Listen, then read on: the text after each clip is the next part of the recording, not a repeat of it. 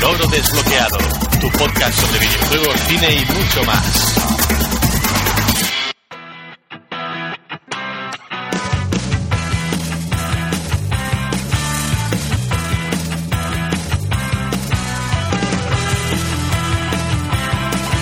Un saludo y bienvenidos al Logro Desbloqueado.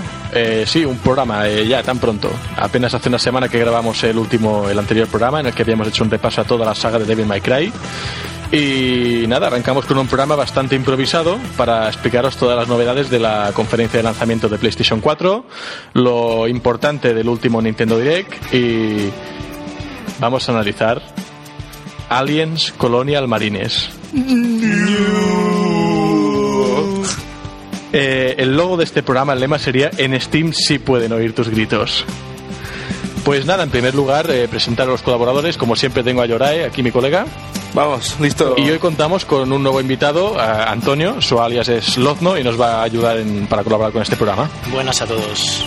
Muy bien, pues sin más dilación, decir que, como ya sabéis, podéis seguirnos en Spreaker Radio, podéis seguirnos en iTunes, podéis seguirnos en Evox. En todos estos sitios nos podéis escuchar. Podéis escucharnos también en Facebook si buscáis podcast Logro Desbloqueado.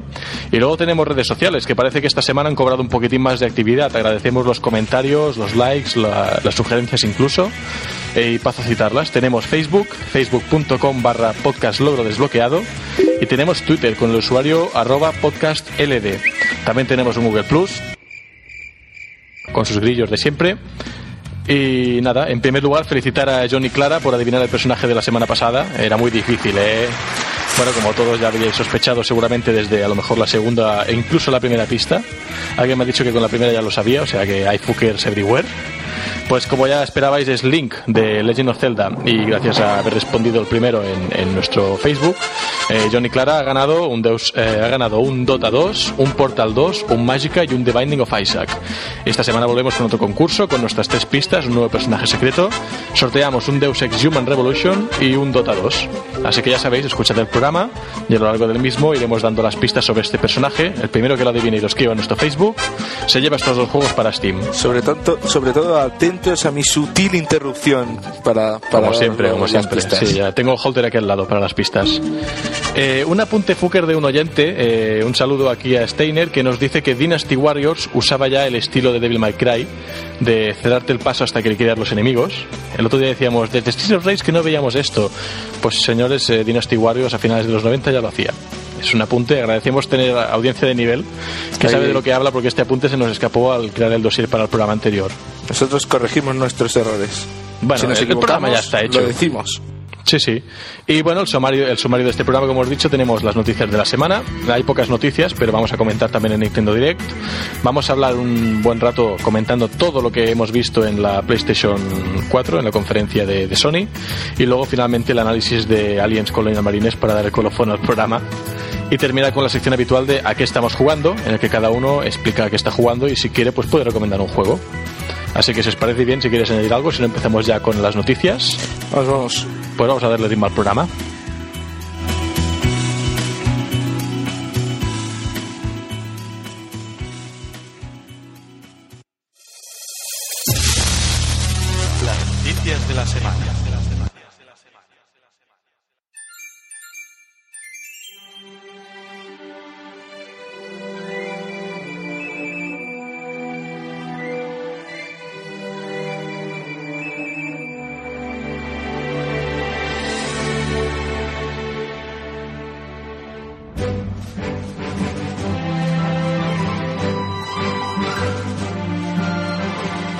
Bien, empezamos las noticias de la semana con el bloque variado. Eh, como hemos dicho, tenemos unos bloques bastante más breves de noticias, ya que hemos hecho dos programas seguidos, o sea que No ha habido, no, no, no, ha habido mucha tiempo. novedad, no ha habido mucha novedad, pero bueno, tenemos un bloque variado que hay cosas interesantes. En primer lugar, Visceral Games, creadores de Dead Space y Army of Two, entre otros, se sabe que trabaja en dos nuevos proyectos que aún no han sido anunciados. Eh, espero que uno de ellos sea la secuela de Dantes Inferno que es un juego que a mí me gustó bastante, que pasó sin pena ni gloria diciendo que ah, es que es una copia de God of War 2. Sí, vale, Pero bueno, es un juego que vale la pena, tiene un diseño artístico muy trabajado y bueno, se sabe que están desarrollando el que está a punto de salir el Army of Two de Devil's Cartel, Pero bueno, estos dos proyectos extras no sabemos nada de ellos y bueno, yo personalmente veremos a ver de qué se trata porque me interesa si tiene que ver con Dantes Inferno. Eh, otra noticia, eh, esta es importante, va muy ligada al programa de hoy. La demo de Aliens Colonial Marines se ve mejor que el juego completo. Esto, esto se merece un aplauso porque no sabemos si la demo se ha hecho antes o después de- del juego. Yo imagino que esto es que se hizo antes de acabar el, el juego porque comentaremos cuando analicemos que hubo problemas con patentes de tecnologías de por medio y ah, hay, hay, hay temas interesantes con el análisis. ¿eh? Es un juego que voy a analizar más por la polémica que tiene que no por, por otra cosa. ¿eh? Y nada, eh, tenemos más noticias en el bloque de variado. Kojima se muestra sorprendido por lo bien que ha salido Metal Gear Rising Revengeance. Eh, bueno, por lo visto es un Metal Gear Solid que básicamente no ha participado en el desarrollo. No, no.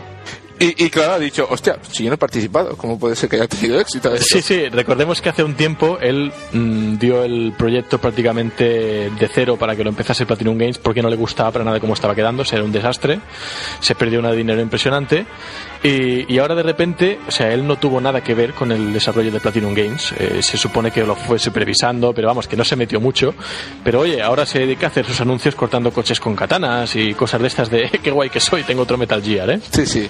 Colgarse medallas siempre es muy fácil una vez que ya están las cosas hechas. Sí, es que, es que es eso, es precisamente eso. O sea, es que es el primer. Kojima ya sabemos cómo es. es, no, no, este es el último Metal Gear que hago. Sí, ¿Vale? típico. O sea, esto ya desde el 2 que lo llevamos oyendo, ¿no? Pero es que efectivamente, aquí es que apenas participó. O sea, lo hizo Platinum Games. Y ahora el tío no solo dice que le ha quedado muy bien, sino que en realidad. No es que lo hiciera todo él ni que lo hiciéramos todos nosotros. Es un nuevo tipo de desarrollo. O sea, es- se ha inventado una Es el, el pantomima. desarrollo fucker. Sí, sí, sí, sí. O sea, ahora de repente es como si hubiera inventado una nueva manera de desarrollar, ¿sabes? En paralelo tú.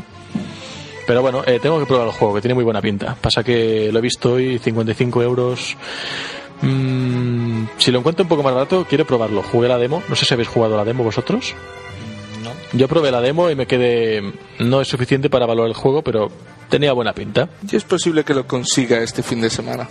Bueno, pues mira, eh, si lo consigues, pásamelo, que yo también quiero, quiero jugarlo y mira, a lo mejor lo analizamos de aquí unas semanas. Pero primero Nino Kuni, ¿eh? Sí, sí. Primero Nino Kuni. Bueno, el DLC La caída de Virgil para DMC ya tiene fecha de estreno, el 6 de marzo, costará 720 puntos en Xbox Live o 9 euros en Play 3. De la caída de Virgil. No, no es como un poco spoiler. Es un poco, ¿no? Es que no suena muy bien. O sea, la caída de Virgil obviamente no será que se tropieza con su espada y se cae. Mm, supongamos que no. Quizás sí, quizás sí. Sabemos que es Virgil como personaje jugable, tendremos bosses, tendremos algún tema de, de jugabilidad extra. Siempre está bien, pero bueno, yo esto lo hubiera metido ya de serie, como ya hicieron en Devil May Cry 2 y 3. Pero bueno, la política del DLC que parece que sigue vendiendo. Sí, mientras siga vendiendo. Exacto. Terminamos el bloque de variado y pasamos al bloque de PC, Mac y Linux, los compatibles. Bueno, eh, empezamos el, blo- el bloque anunciando que Blizzard ya ha puesto fecha para el BlizzCon de 2013. Mm, Parece ser que este año no lo han suspendido, ¿No? como el año pasado. ¿No les ha salido el error 37 al organizar la conferencia? No. No. Eh, será el día 8 y 9 de noviembre. ¿Aún tienen tiempo de suspenderlo? sí. Aún hay tiempo. Sí, sí. Un parche y error Oye, ¿por qué no 3006. hacen la de 2012? O sea, como También. los juegos no salen siempre tarde, Mm, Sí, sí. Eso. Y bueno, pues que vamos a hacer la BlizzCon 2012, oye. y supongo que lo que veremos es lo que tienen planeado sacar para 2020 o así. si, no enseñan, juego. si no enseñan nada del, del Blackstone ni del Titan, eh, yo no sé qué están haciendo. Eh, Aparte de monturitas para WoW. Porque la expansión de StarCraft ya está para salir, o sea, el mes que viene sale. Eso ya no lo van a enseñar. Y obviamente hasta dentro de un año y medio, dos años, no van a hablar de la siguiente expansión, la última de StarCraft 2. No sé, yo creo que tendrían que anunciar ya algo de estos proyectos nuevos, alguna IP nueva, algo, no sé. Yo para que me presenten el sucesor del WoW o cosas así, Sí. no sé, no sé cómo lo ves. Pero bueno, como hemos dicho, eh, día 8 y 9 de noviembre tenemos esta conferencia. A, a ver qué enseñan. A ver, A ver. Ubisoft empieza a lanzar sus juegos de PC en la plataforma Origin de Electronic Arts. De verdad, perfecto. So- O sea, pensad, ¿Seguro? Ubisoft y Electronic Arts. Da, da, la verdad es que da mal rollo. Eh, como vemos, Origin ha pasado, eh, le ha pasado como a Valve, ¿no? O sea, ya no es simplemente una plataforma para juegos de Electronic Arts, ya empezamos a tener juegos de, de Ubisoft, ¿no? Eh, el mercado es como en Steam, supongo que quieran ampliar fronteras, ¿no? Y colaborar entre ellos. En fin, veremos qué tal le va a la plataforma de Origin. Eh, no sé si alguien de aquí la usa, yo todavía no. Yo esperemos que más. Eh, es de Electronic Arts. Todos amamos Electronic Arts. Sí. Es la grande. Muy bien. Bueno, la plataforma Uplay de Ubisoft empieza a vender juegos de terceras compañías. También. O sea, Origin se abre para vender juegos de Ubisoft. O sea- Ubisoft abre Uplay para vender juegos a terceros. Uplay no daba suficiente asco que encima hay terceras compañías que quieren desarrollar y sacar juegos en Uplay. Bueno, muy bien. A mí me dices Uplay y, y yo solo veo el, el entrar para canjear los puntos en Assassin's Creed por, por equipo extra en el juego. Sí, O sea, es lo único que veo. Porque quitando eso y decirte lo último que ha hecho tu colega en tal juego, ¿para Bueno. qué más sirve? en, en Wii U ya lo llaman el You Not Play. Exactamente. Oye, podemos ver a, a Rayman Legends en Origin dentro de poco, ¿eh? Sí, sí. en septiembre, quizá podíamos verlo. Pero bueno, hasta aquí el bloque de PC Mac y Linux, que como veis tampoco tiene muchas más novedades. Y pasaríamos al bloque de Sony. Eh, Shuhei Yoshida confirma que los juegos de PlayStation Network y las partidas guardadas de los mismos no se transferirán a Play 4. Y tampoco serán compatibles los juegos de PlayStation 3. O sea que, queridos amigos, cuando os dicen que en Play 4 habrá retrocompatibilidad, yo no sé de qué estamos hablando. Yo creo que la definición que nosotros tenemos entendida de retrocompatibilidad es diferente para la que tiene Sony, ¿no? Sí, a O sea, ver, de- defíneme retrocompatibilidad, Yorai.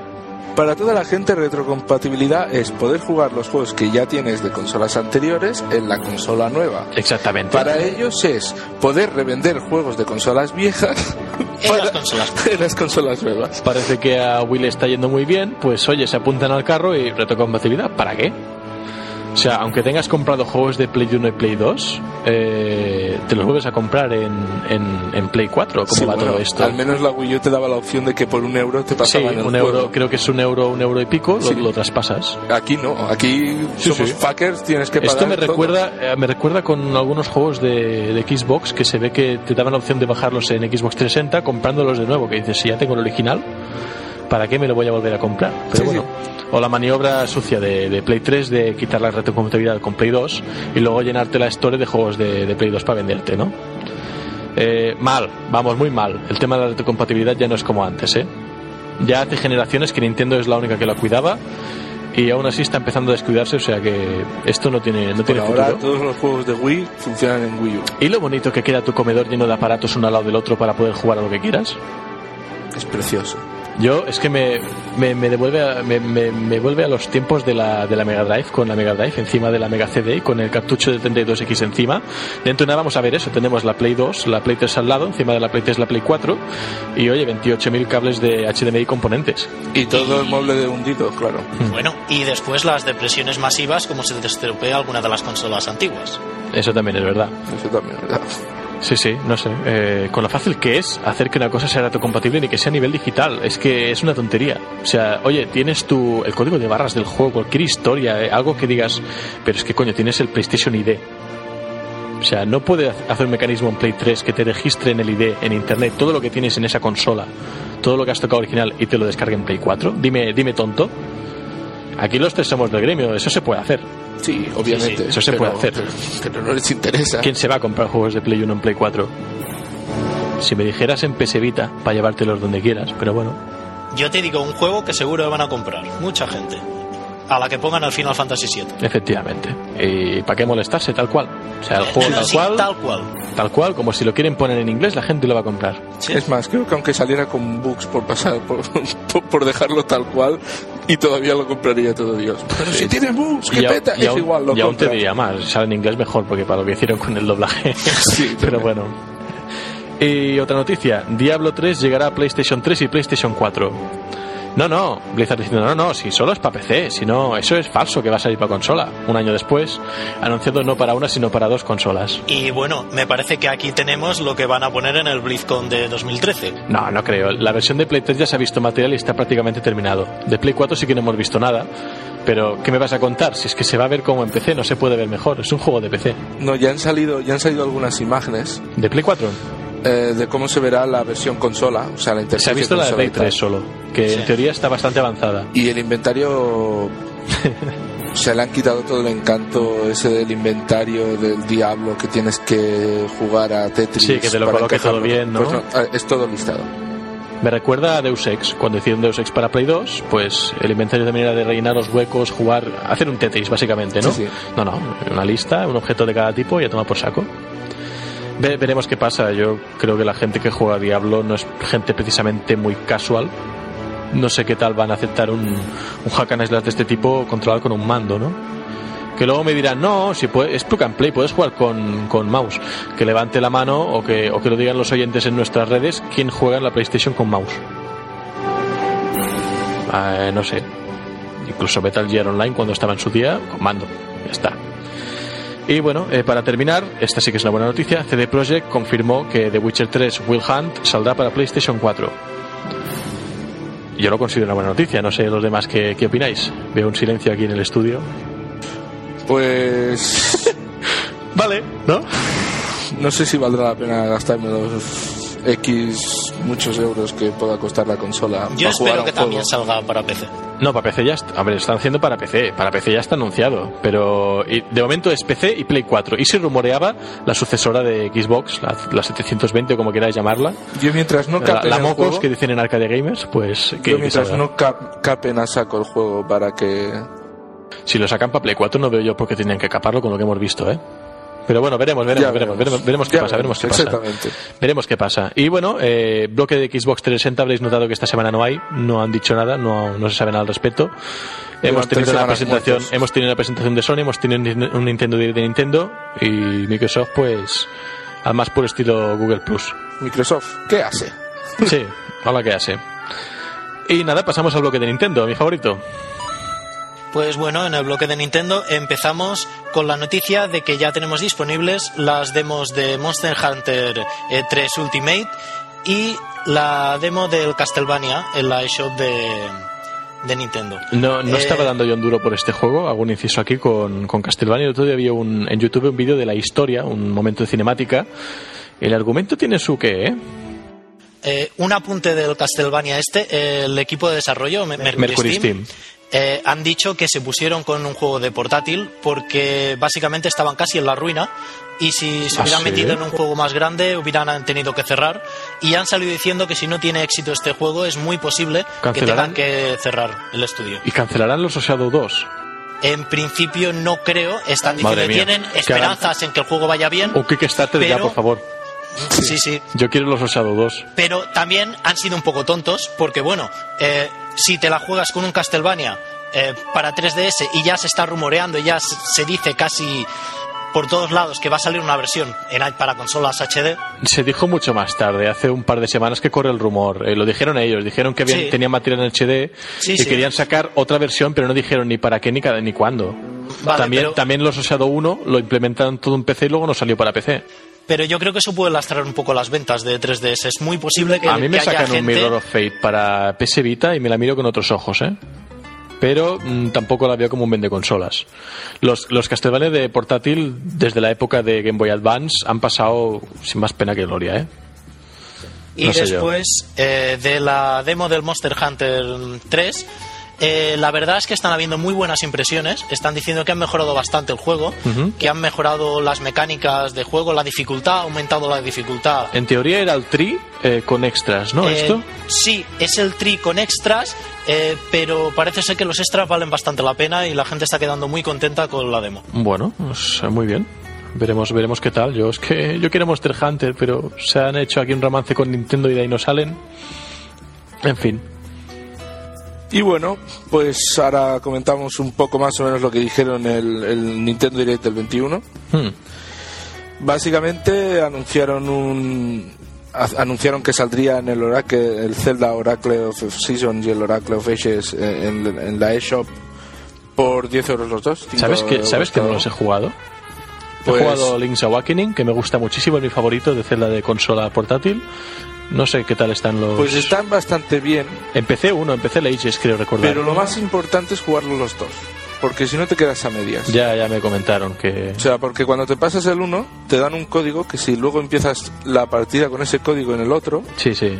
entonces ves el verdadero final, que es cuando los el final de los dos combinados. Y además se ve que según el orden que los juegues también cambian cosas, me dijeron. Sí, porque si empiezas una partida con código, eh, pasan algunas otras cosas extra que Sí, hacen es- referencia al primero. Es curioso porque es eh, a mí me recuerda la- un poco el Pokémon, ¿no? El rojo y el azul. Sí. Sea, aquí teníamos el Ages y el Seasons, ¿no?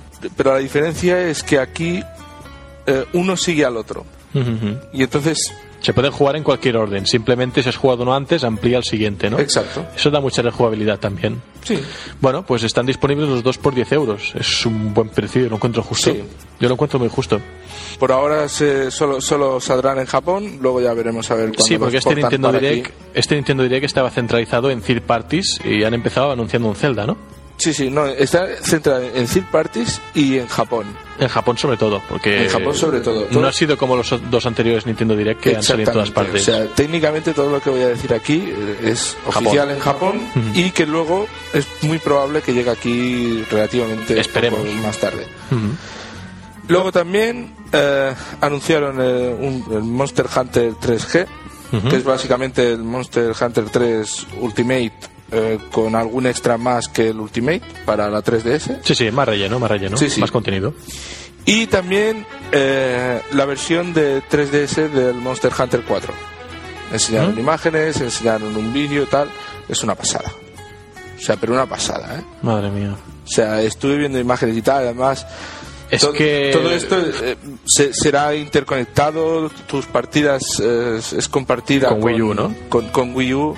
correcto. Dicen que ya han estado probando el de Wii U, que ya lleva un poco allí en Japón. Sí, en que- el, en el Nintendo Direct anterior se, se vio la Pues- conectividad. Pues, que ya tienen, que ya tienen, eh, ya, ya está rodando en la Wii U y que está teniendo mucho éxito y que la, la- la- la interconectividad funciona perfecto. no, no me enseñes nunca ese juego. No quiero comprarme una 3DS. Yo, eh, el romance este de Monster Hunter con Nintendo yo creo que ha hecho mucho daño A a, Sony. la portátil de Sony. A Sony. PSP, PSP eran vende consolas los Monster Hunter, sobre todo en Japón. Un- el un Freedom Monster United, Freedom United es que es increíble, o sea, y, y yo jugué, yo jugué al, al 2 y al Freedom United y es que era un, era un vicio, era un auténtico vicio. En PS Vita eh, haría resucitar, ha- haría aumentar mucho las ventas. Quizá Monster Hunter solo no, porque solo sería en Japón, pero Monster Hunter y un Kingdom Hearts, eso ya sería otra cosa, ¿eh? Eso sería otra Pero bueno, estamos hablando de Nintendo, dejemos eh, los muertos en sus tumbas. No hablemos de PS Vita, así que continuemos con el Nintendo Direct. Bueno, luego también anunciaron un Shin Megami Tensei, Bueno, que es una saga RPG que tiene mucho éxito en Japón y también en Estados Unidos. Eh, perdonadme que no, que no os pueda decir el nombre, mi japonés no es muy fluido. para no hacerle justicia, mejor no decirlo. O sea, tenía buena pinta, es cuanto puedo decir. Ya, ya, ya. Pero obviamente... eh, Eso es un avance, ya, Exacto. ya harán más publi y veremos si llega aquí o no llega aquí. Yo el Shin Megami no creo que llegue. No lo veo. Quizás Estados Y Unidos, recordemos aquí no que creo. las 3DS no son region free, o sea que habrá problemas con eso. Sí, sí. Y luego eh, hablamos ya del MMO de Dragon Quest X.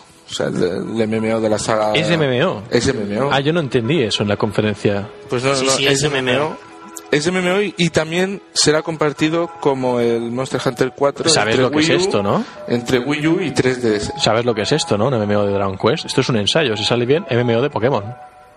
Dios lo quiera, entonces. Yo, yo creo que sí, ¿eh? ¿Qué es esto, eh? Pero bueno, la idea es... an- están ya dentro de poco, el mes que viene sale ya esto.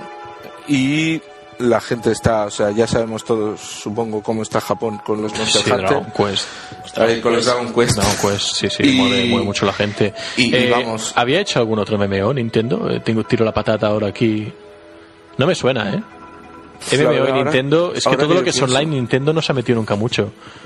Mm, Diría que esto es lo no. más grande que han hecho y claro, es que es third party. Si lo miras bien es third party. Sí. Nintendo no se ha metido en los MMOs todavía, ¿no? Bueno, ya veremos a ver cómo. Veremos qué cómo pasa con. Nintendo. Pero bueno, yo me siendo gustaría- Dragon Quest, me ahí en gusta- Japón será un éxito, eso ya lo sé. En Japón seguro y en Estados Unidos también, ¿eh? Sí. Porque para Xbox, sobre todo, Dragon Quest movió bastante gente también. Sí, ¿eh? aquí tira más el Final Fantasy, a no ser que Sí. la vuelvan a cagar, pero Sí, porque en Sony, en Play es Final Fantasy. sí. Dragon Quest es un segundón. Pero para 360, claro, ahí no tenían Final, hasta el 13 no tenían ninguno. Entonces tiraban de Dragon Quest y, y es que son buenos juegos. Y, y muy largos además también. Pues veremos qué pasa. Eh, hay más cosas de Nintendo Direct. Había juegos de Ultraman, ¿no? Y había otras cosas. Sí, juegos pero de es tan Ultraman, japo y de tan... animes y cosas así, pero esto, eso se queda en Japón. Sí, no le hemos quedado dar mucha importancia porque eso sabemos que se va a quedar aquí, Exacto, aquí se va a quedar allí. Aquí, aquí no lo sí, vamos sí. a ver ni vamos. Solo hemos dicho lo, lo- lo que, lo más importante que nos pareció que probablemente pueda afectar aquí. Hablaron, por ejemplo, de tres versiones de la 3DS de, Sí. de un anime, una de un anime, una Sí. del Dragon Quest. La de Shin Megami, ¿no? Era la sí, sí, y otra el- del Shin Megami, ¿sabes? O sea, tres versiones de 3DS en un mismo Nintendo Direct. Allí o sea, les va. Mira, mira lo que lo pasó que con la de mola. Kingdom Hearts, que se Sí, agotó sí. en segundos. Creo recordar que fue 47 segundos y se agotaron. Es que allí hay gente que hace colección de los diferentes modelos de consola. No, y da juego, porque te sacarán la. XL, la XL en rojo, luego saldrá el motivo del aniversario de tal saga, ¿no? Sí, sí, es Con lo PSP también se hizo, sacaron la del eh, Crisis Core. El Dissidia también, 20, 20 aniversario de, 25 aniversario de Sí, sí. Final Fantasy, 20 aniversario era. No sé, eh, cuestión- en Japón les va coleccionar Sí, sí. estas cosas.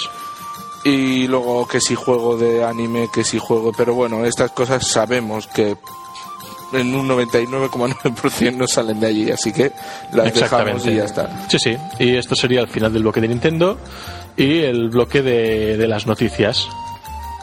Y empezaremos ya con la conferencia de, de Sony, hablar de la presentación de PlayStation 4. Pero antes, una pista. Bueno, la pista. Ya, ya la daba por desaparecida ¿eh? en este bloque. Bueno, es que- Primera pista para nuestro personaje secreto de hoy. Recordad que diremos tres pistas a lo largo del programa. Esta es la primera. Quien sepa de qué personaje se trata, eh, lo tiene que escribir. Tiene que escribir su nombre en nuestra página de Facebook. Recuerdo, facebook.com barra podcast logro desbloqueado. El primero que escriba el nombre correcto y sin faltas de ortografía. Eh, se llevará eh, el premio de, este- de esta semana, que es un Deus Ex Human Revolution y un Dota 2, todo para Steam. Así que procede, la primera pista. Muy bien, la primera pista sobre nuestro personaje de este programa es que tiene una personalidad eléctrica, Electrizante, ¿no? electrizante. Digamos que él y la electricidad se llevan bien, ¿no? Exactamente. Pues esta es nuestra primera pista.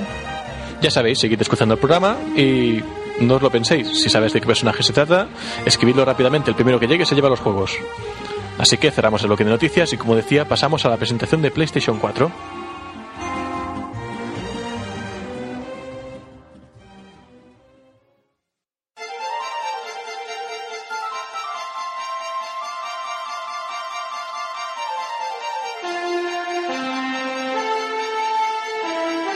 Bien, vamos a hablar de la presentación de PlayStation 4 que tuvo lugar eh, antes de ayer por parte de Sony.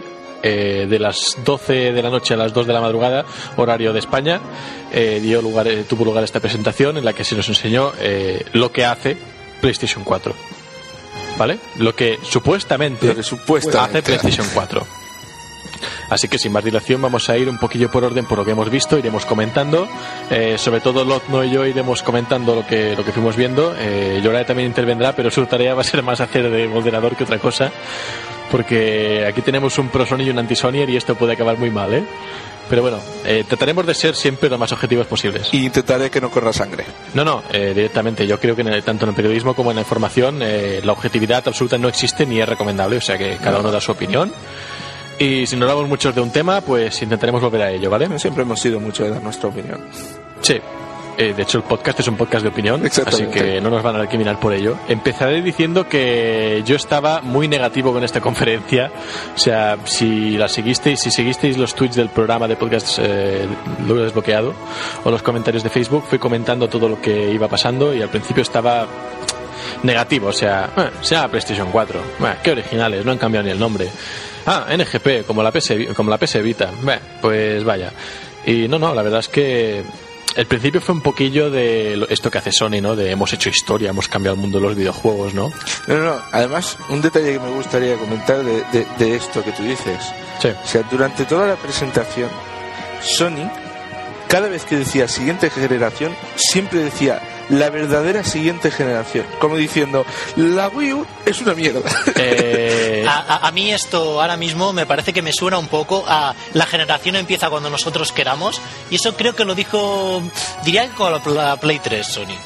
sí, y fueron y los se comió últimos un poquito los mocos. y fueron los últimos en llegar y mal.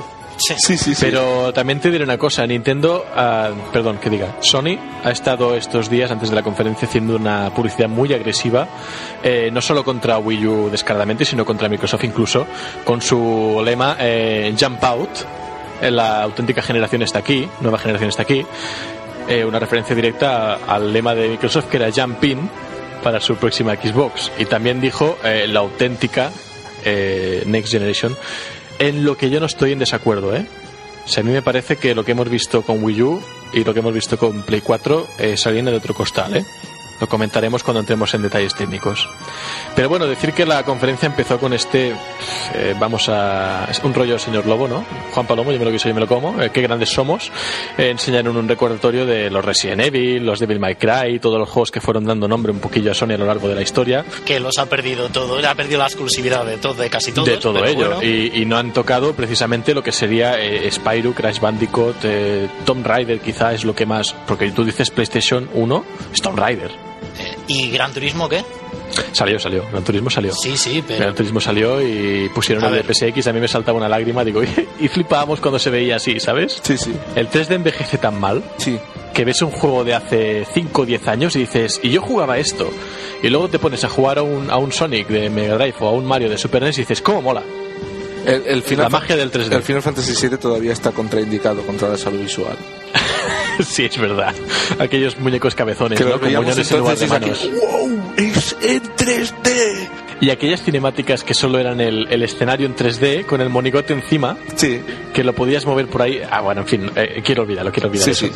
Eh, seguimos con el tema. Eh, fueron presentando esto y salió eh, el creador de Marble Madness, eh, Mark Cerny, a explicarnos las maravillas maravillosas de, de Play 4 sin enseñar absolutamente nada de juego ni de, ni de la consola en sí.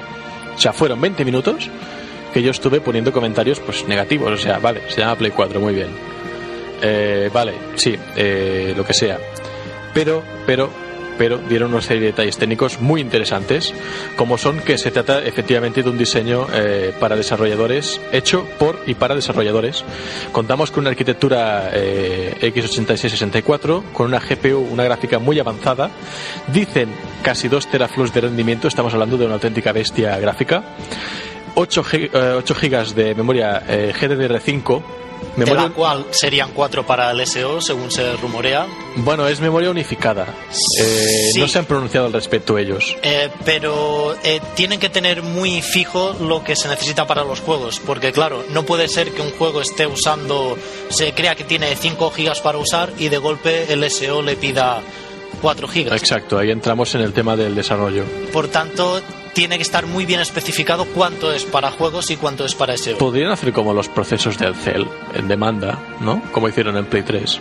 Veremos, veremos, veremos qué pasa. Veremos. Pero bueno, sabemos eso, son 8 gigas, son GDDR5, lo cual es muy caro, o sea que esto ya sube Sí. el precio de la consola en, en enteros, pero estaríamos hablando de 176 gigas por segundo de banda ancha en una memoria, o sea que no es tontería, ¿eh?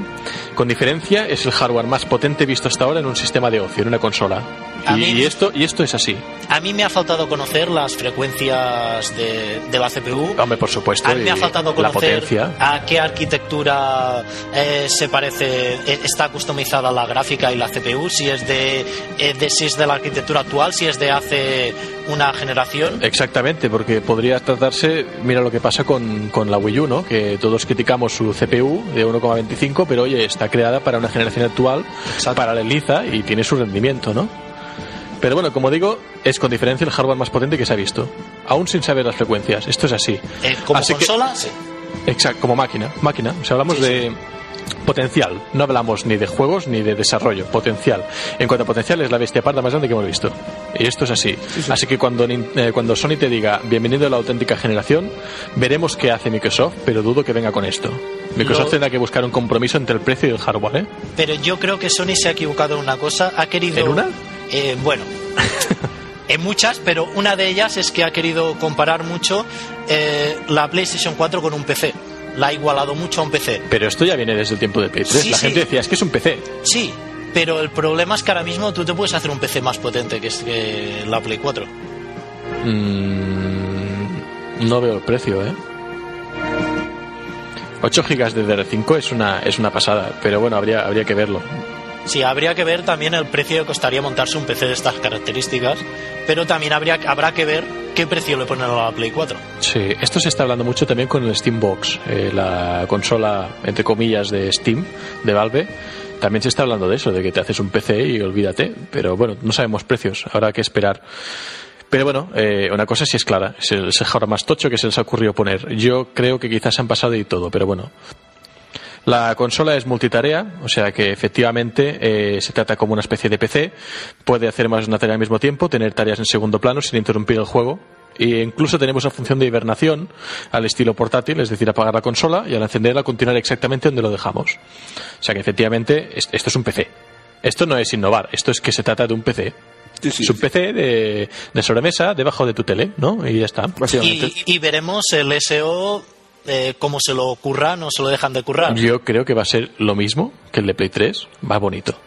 Eh, E- Efecto Windows 8. Sí, sí, pero el problema es que tiene que hacer muchas más cosas. eh, tiene que controlar eh, mucho más, tiene que controlar el segundo plano, tiene que controlar que ir grabando vídeo, como ya diremos más Ojo, adelante. Play 3 ya era multitarea. Tú podías tener tus descargas en marcha, podías tener varias cosas, pero claro, aquí estamos hablando de procesos. Y lo del streaming lo hablaremos ahora. Pero bueno, eh, en resumen tenemos este hardware, tenemos que es multitarea y tenemos un listado enorme de third parties eh, apuntadas que no solo están ahí, sino que algunas incluso se han pronunciado eh, en alabanzas hacia lo que sería la, máquina, ¿no? Quantic Dreams, que va a hacer, es de Sony, pues dijo que, oh, esto es la leche, ¿no? Y luego, pero en cambio Square Enix también. E incluso Epic Games hizo una demostración que a mí me dejó frío. O sea, lo primero que vimos de, de la consola en gráficos fue una demo técnica. Y dije, mal vamos. Si empezamos con una técnica, con una demo técnica, mal vamos. Una demo técnica con lava y cosas de estas, ¿no? Y fuego. Muy al estilo Unreal, que a mí me dejó muy frío. Y yo, si lo veis, mis comentarios por ese momento de la conferencia eran. "Pff". Pero bueno, tenemos esto. Entre las third parties, pues habían las típicas. Estaba, estaba Sega allí, estaba CD Projekt, que yo me fijé enseguida, digo, ¡ah!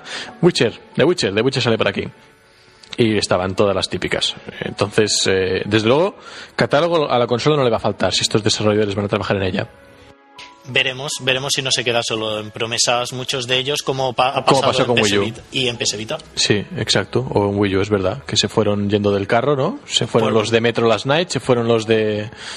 Po- Porque, a ver, E- EA en Wii U eran los primeros de en alabar la consola, eran Pero los EA primeros en decir, eh, oh Dios mío, la vamos a apoyar a muerte, estamos en colaboración 100%, y nunca más se Mira, supo. EA siempre tiene lo que se merece, porque esto que dices tú es lo que hizo con Dreamcast. Y ahora me voy a poner un poco en panseguero, pero después del fracaso aquí en Europa y en Estados Unidos de Saturn, recordemos que en, Japón funcionó bien, después del fracaso en América de, Sega Saturn, Electronic Arts eh, dijo, sí, sí, vamos a Dreamcast, y al último momento los dejó colgados. Y sacar una consola sin tener FIFAs, sin tener eh, NBA Lives y sin tener demás, eh, fue un suicidio. Y es uno de los clavos, de los muchos clavos de la top de Dreamcast. ¿Qué hizo Dreamcast? Nos creamos nuestros propios juegos de baloncesto y de fútbol. Hicieron sus 2K Games y hicieron su NBA 2K que... ¡Ay! Que hace años que ya no, que Electronic Arts no hace el NBA Live. ¿Por qué será? Porque 2K fue tan bueno que incluso superó al de Electronic Arts y lo puso en su sitio. A mí Electronic Arts que haga lo que quiere, pero si se compromete a una cosa, se compromete. No es en plan Ubisoft de ahora entro, ahora salgo, ¿no? Veremos, veremos qué pasa. Y sinceramente, si Electronic Arts no va a desarrollar para Play 4, a mí me da lo mismo. Porque juegos de, Electro- de Electronic Arts, yo pff, no sé qué decirte. Creo que el último fue Mass Effect 2. Y sí, bueno. ¿Para consola? Los de T-Space los he jugado en PC todos. Me da igual si los hace para consola o no. No sé, en fin. Veremos, veremos qué pasa. Y de hecho, Dead Space 3, como comentamos, la versión de PC la dejaron hecha una mierda. O sea que. Eh, Electronic Arts es la compañía troll por definición. Tuvo una época dorada hace poco, pero terminó. Está claro que terminó. Con All Republic terminó. Y veremos, veremos qué pasa de ahora en adelante. Pero bueno, desarrolladoras hay. Que se metan o no en el proyecto, ya, ya veremos. Y si queréis comentar algo más, si no pasaría a hablar del mando. No sé si tenéis algo más que comentar. Pasamos al mando. Pasamos al mando. Eh, DualShock 4, también súper original, ¿eh? Incorpora un aspecto muy parecido, por no decir idéntico, a alguno de los rumores y filtraciones que había habido antes, ¿no? Es un mando muy parecido al, al DualShock 3. Vemos que las alas, o sea, lo que sería el, final del mando es más redondeado, quizá un poco más robusto, recuerda bastante al de Xbox. Se han rediseñado los gatillos eh, secundarios y se ha unificado el botón de Start y Select en uno solo llamado Options. Esto desde el punto de vista eh, de cambios. Tenemos un panel táctil frontal que funciona muy parecido al de PS Vita, de hecho es idéntico. Tenemos un botón Share para compartir contenido que en teoría nos permitiría guardar y compartir en las redes imágenes o vídeos de los últimos minutos jugados. Aquí es donde entraríamos un poco en esta vida social que está prometiendo PlayStation 4. Aquí es donde que yo creo que esta parte social eh, se ha inspirado un poco, sobre todo en la Wii U, en el Wiiverse. Eh, Mm, Miiverse. el Miiverse, correcto. Sí. Eh, básicamente es un más y más, es una mejora del Miiverse, pero eh, más, de- más y mejor, ¿eh? sí, más y mejor, pero al fin y al cabo inspiración. Obvia inspiración, por no decir copia. Olvidemos que estamos hablando de, de Sony. Sí, eso. O sea, estamos hablando de Sony. ¿Qué ha hecho Sony? Es la Microsoft de las consolas. O sea, ha ido copiando, mejorando, copiando, mejorando. Sí, sí. Algunas cosas han superado al original, como podría ser, por ejemplo, eh, el tema de, de- del Move, que para mi gusto, pues, salvando diferencias, tiene más funciones que el, que el y esto es así, pero otras cosas no han salido tan bien. Eh, ¿Qué hace Play? Cuando ve que una compañía tiene algo que ellos no tienen, lo copia, y si se vende bien, y si no también, pero lo tienen. El Move, por ejemplo, eh, mucha tontería, pero vendió millones de unidades. Y recordemos que, a fin de cuentas, el Move originalmente se basaba en el PlayStation Eye. Entonces, eh, es muy difícil saber quién empezó esto primero. Que está claro que es mucho mejor comprar una Wii que una Play 3 con el Move. Eso no hay duda, duda alguna, ¿no? Pero bueno, eh, decir eh, inspirado, no, no, copiado. El botón Share es copiado del Miiverse, tiene funciones nuevas, tiene cosas que funcionarán mejor. Sí, es que todo esto es teórico, ¿eh? Nos han dicho que hace esto, hay que verlo. Sí. Hay que Yo, todo yo no veo, desde el punto de vista informático hay muchas cosas que lo dejo ya claro, hay cosas que yo las veo muy, muy grises, ¿eh? Porque el simple hecho de que un solo botón te controle, que los últimos minutos que, oye, ¿esto cómo va? ¿Tú le das al botón y luego le das otra vez como para parar de grabar y se comparte? ¿O, o cómo funciona Eh, esto? Yo entendí que siempre está grabando y que siempre tiene los últimos minutos grabados para poderlos compartir cuando quieras. Pero ¿cuántos últimos minutos? ¿Esto lo ajustas tú? Esto es que yo lo Eh, veo, lo pues- veo muy ambiguo, un solo botón para hacer todo esto, ¿eh? Ahí creo que ha quedado un poco ambiguo, pero yo creo que poco. serían unos minutos prefijados. Yo lo que entendí es que era un poco prefijado de X minutos prefijados de partida anterior. Hmm. Volviendo al mando, también tenemos un panel que se ilumina para identificar el color del jugador, como hace el Move, que la bolita se pone de un color distinto para cada uno. En un juego multijugador en equipo nos indicaría el color del equipo en el que estamos, e incluso se ve que se pone a parpadear o te indica cuando tu salud en el juego está es baja. Mira, es un información adicional, ¿no? Un poquillo lo que se está haciendo con el Smart Glass y estas cosas, ¿no? De, de Microsoft nuevamente eh, no, no innova. O sea, hemos hecho lo de siempre. Hemos cogido un colador, hemos metido todo lo que tenemos por ahí, lo hemos refinado, pero inventar no hemos inventado nada. Tenemos una clavija para auriculares y micrófonos, Y como ya hemos visto en, en, el- en la tablet de Wii U. Y, y nada, y esto sería el mando. Eh, para mí no ha habido mucha sorpresa. Habrá que ver qué tal van estos segundos eh, gatillos. Por lo demás, el mando es ergonómicamente es clavado al anterior. Y por Conservará- lo que parece, esta vez parece que ha gustado más, que no pasará como el mando Boomerang, que tuvieron que hacer marcha atrás en la Play 3. Correcto, sí, sí. Pero, pero eso fue también por el tema del DualShock, que primero dijeron vibración. Eso es cosa del pasado. Eso, eso más bien fue por patentes, lo de la vibración, cosa del pasado. Hasta que no arreglaron temas de patentes no pudieron meter vibración. No lo sé. No sé, bueno. no sé exactamente por qué fue, pero sí sé que decir, El- donde el- he dicho digo, digo, Diego, y aquí tenemos la vibración en el mando, DualShock 3 y pa'lante. Y la Play con DualShock 3, que es como se tiene que jugar. Esperemos que el mando sea más cómodo y una nueva pista. Muy bien, pues segunda pista de nuestro personaje. Muy bien. Eh, nuestro personaje de hoy, aunque es el héroe y protagonista del juego, es responsable de millones de muertes. ¿Sí? Sí, Eh, pero millones, ¿eh? Me salen nombres, me salen nombres, me salen nombres, me salen nombres. Pero bueno, tenemos esta siguiente pista, ¿no? O sea, el tío es el héroe, pero responsable de haber matado un montón de gente, ¿no? Millones. Millones, millones de personas. Vaya catástrofe, macho. Pues nada, esta es la segunda pista. Nos queda una tercera pista y cuando sepáis de qué personaje se trata, eh, a escribirlo rápido a Facebook y el que lo consiga primero se lleva un Deus Ex Human Revolution y un Dota 2. Prosigo con el programa. Eh, hasta aquí el tema del mando. No sé si queréis comentar algo más. Nada Eh, más. Yo, bueno, eh, ha centrado un poco, yo, yo comentar que, a ver, Sony ha centrado un poco la cosa en el mando. Eso también un poco inspiración de cómo se presentó la Wii U. No, no es que lo centrase en el mando, sino que es que es lo único que ha enseñado. No ha enseñado la máquina en ningún momento. Wii U se veía de fondo, ¿no? A ratos se veía el aparato. Sí, se llegó a ver de no- fondo. Pero eh, Wii U no enseñaron la consola por un motivo, y es que es, que es una Wii tumbada en horizontal. Y, y el propio Iwata eh, reconoció que la habían puesto en horizontal para que fuera más fácil de distinguir que Wii. lo cual a mí me, me rompe, ¿no? Pero creo que Sony no tiene claro el diseño de la caja de Play 3 y dice, para enseñar una cosa que luego cambiaremos, como ya hicimos con el mando de Play 3, mejor no la enseñamos. Punto, punto que se ha criticado mucho, ¿eh?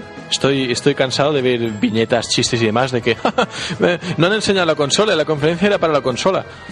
Mm, yo prefiero ver qué hace una máquina, qué es capaz de hacer, que no ver la, la máquina en sí. Y esto es así, no sé qué opinaréis vosotros.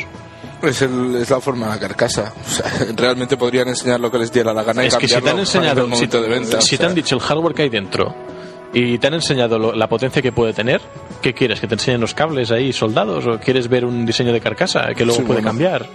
A mí, a mí me da lo mismo, o sea, no me importa. Sé que será fea, porque todas las consolas de, de Sony han sido feas.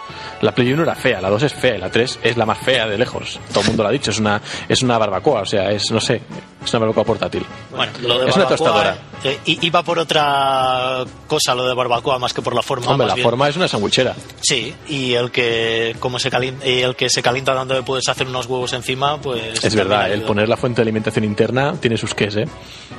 Pero bueno, pues dejando el tema del mando, pasaríamos al PlayStation Eye, la, la cámara que, oh, sorpresa, ahora tiene dos cámaras unificadas, es una estereocámara, para poder detectar la profundidad de campo y poder separar al jugador de- del fondo, es decir, al- a, los jugadores de la habitación en la que están jugando. ¿No, ¿No os recuerda también a otra cosa esto? No. Diría que sí, a- a- algo, algo me suena, algo me suena. Algo de Microsoft llamado Kinect puede ser, ¿no? Bueno, es Puede igual. ser. Sony siempre innovando. El aparatito, pues, eh, reconoce la profundidad, como digo, separa al jugador del fondo. Tiene micrófonos y altavoces propios, así que puede emitir y reconocer el sonido y su posición. Eh, tiene reconocimiento facial, reconocimiento de gestos y reconocimiento en, eh, de movimientos que los juegos y aplicaciones podrán usar. Vamos, ¿qué es un Kinect? Es un ya está. Tenemos un Kinect y tenemos un, un Move. Hasta aquí no hay novedad alguna, ¿no? Eh, en teoría se supone que mejora también la, la precisión del Move. Eh, no solo es eh, por hacer la cámara esta. Y dicho y hecho, pues pasaríamos ya a lo que sería los juegos confirmados, y no solo confirmados, sino enseñados. La mayoría de juegos enseñados han sido exclusividad de Sony y casi todos han mostrado contenido jugable, quitando uno de Square Enix que luego comentaremos. En primer lugar hemos visto Knack, que es un juego de acción con estética cartoon, en la que por lo visto eh, manejamos un personaje que tiene una especie de mascota robótica, que por lo visto cambia de forma. Eh, yo lo he visto como la excusa para lucir la cantidad de partículas y cambios que puede hacer esta consola a tiempo real. Sí, sí. Eh, imaginaros un robot de, de pequeñito, no muy grande, ¿vale? Creado eh, con un montón de piezas de, de mecano. Pues constantemente el robot cambiaba de forma, se movía de un lado para el otro, todo esto sin afectar al, al- a lo que sería la, la frecuencia de imagen, ¿no? Todo, todo bien, estable, funcionaba bien. Eh, no sé, no se ha visto gran cosa, se ha visto una especie de juego de acción puramente, ¿no? De ir de aquí, pasar por aquí, atravesar rejas, lo que sea, no sé. A mí me dejó un poco frío. Yo Hombre, aquí todavía no, pero- no vi nada del otro mundo. Aprovecharon para enseñar un poco de conectividad por el tema de streaming con la PS4, o sea, hay con la PS Vita. Podías jugar con, con PS Vita viéndolo todo en PS Vita, o sea, como la, como la tablet de Wii U, con algunos juegos. Y luego pasamos a lo que para mí fue el punto de inflexión de la conferencia, el antes y el después, que fue la demo de Killzone Shadowfall. Salió Guerrilla a presentarlo y dije, esto es un Killzone, a ver qué van a enseñar y vimos una demo jugable de unos 8 minutos que a mí pues a mí me dejó casi sin palabras o sea lo vi y dije lo primero que dije y que ha dicho mucha gente la que enseñó el vídeo es esto es in-game Es la verdadera pregunta que me hago yo. ¿Eso verdaderamente será in-game? ¿El juego es verdaderamente cuando salga se verá así? Ojalá que sí. ojalá que sí pero recordemos que Killzone 2 tuvo su trampilla ahí ¿eh? antes de salir en PlayStation 3 eh, enseñaron una CG y Exacto. luego el juego aunque tuvieron que curarse un montón no acabó de llegar a ese nivel ¿eh? Exacto. Pero si lo que hemos visto es gameplay, que yo creo que es gameplay, eh, es una auténtica maravilla. Hemos visto una ciudad futurista, una zona muy extensa de ciudad, olvidaos del típico artificio de poner una niebla, poner una barrera invisible, cosas de estas, lo veis, lo veis todo, o sea, hasta el horizonte. Mm, Montones, yo diría centenares de edificios con sus reflejos, sus sombras, sus, sus eh, brillos, no sé, todo, brillo especular, eh, profundidad de campo. Y es que yo vi esa escena y pensé, esto sí que parece una demo técnica. A ver, Pero era, era un juego. yo, yo digo una cosa. A ver, considerando que el juego realmente fuese en tiempo real, ¿vale? Considerando que fuese en tiempo real, todos los detalles que había, que si todos los eventos están pasando en el fondo de pantalla, las explosiones, Precalculado. lo- o sea, si, o sea, pero si, si eso fuese pre- precalculado, pues- pero si todo Aún eso así. fuese tiempo real, Pero si todo esto fuese tiempo real, sería bastante impresionante. Obviamente supondremos que es precalculado. Porque si Yo, no- yo estuve meticuloso ahí mirando el humo, mirando todo. Digo, esto es precalculado, no es precalculado. Quedó claro que no era un script el tema de jugador, el tío estaba jugando realmente. Era muy malo jugando. O sea, hay momentos que el tío apuntaba a Cuenca. Digo, esto no lo han hecho profesionales con un script. Que no sé si se hace apuesta o no. Igual, igual es un script que intenta aparentar no serlo, no lo sé. Como hemos visto en otros E3, ¿no? Sí, sí, sí. Pero realmente a mí la verdad es que me impresionó eh, la cantidad de, lo que digo, la iluminación, sobre todo lo que más. La animación ni fu ni fa, ya la hemos visto, ¿no? En otros juegos. Tenía muy buena pinta. Pero lo que es la ambientación y los, y los efectos, a mí la verdad es que me, me fascinó. Me pareció increíble y un auténtico antes y después en una, en una videoconsola doméstica. Para mí fue. Es cuando empecé a estar atento a lo que estaba viendo. Y ya te digo, esto fue pasada media hora de conferencia o más, ¿eh? Sí, sí. Lo siguiente que vimos fue Drive Club, eh, un juego de simulación de conducción. Como a mí no me interesa mucho el tema de coches, no puedo decir mucho. Eh, por visto va de desafíos en carretera, o sea, de desafíos eh, contra otros coches. Eh, una cosa que me hizo gracia es que podías eh, tener escenarios en cualquier hora del día, se veía cómo cambiaba la posición del sol y, y la luna, además. Y también eh, los gráficos, la verdad es que estaban muy bien. Apostaban por una perspectiva en primera persona, muy inmediata, incómoda quizá para algunos jugadores más, más de arcade, de coches, no que no de simulador. Pero bueno, eh, poco más puedo decir ya que no soy muy técnico en el tema. Y eh, pasaríamos a Infamous. Infamous eh, Second Son. Totalmente inesperado ¿eh? y con un nuevo protagonista. Parece que tenemos un protagonista que, que utiliza el fuego. Parece que es una especie de mutante que puede controlar el fuego.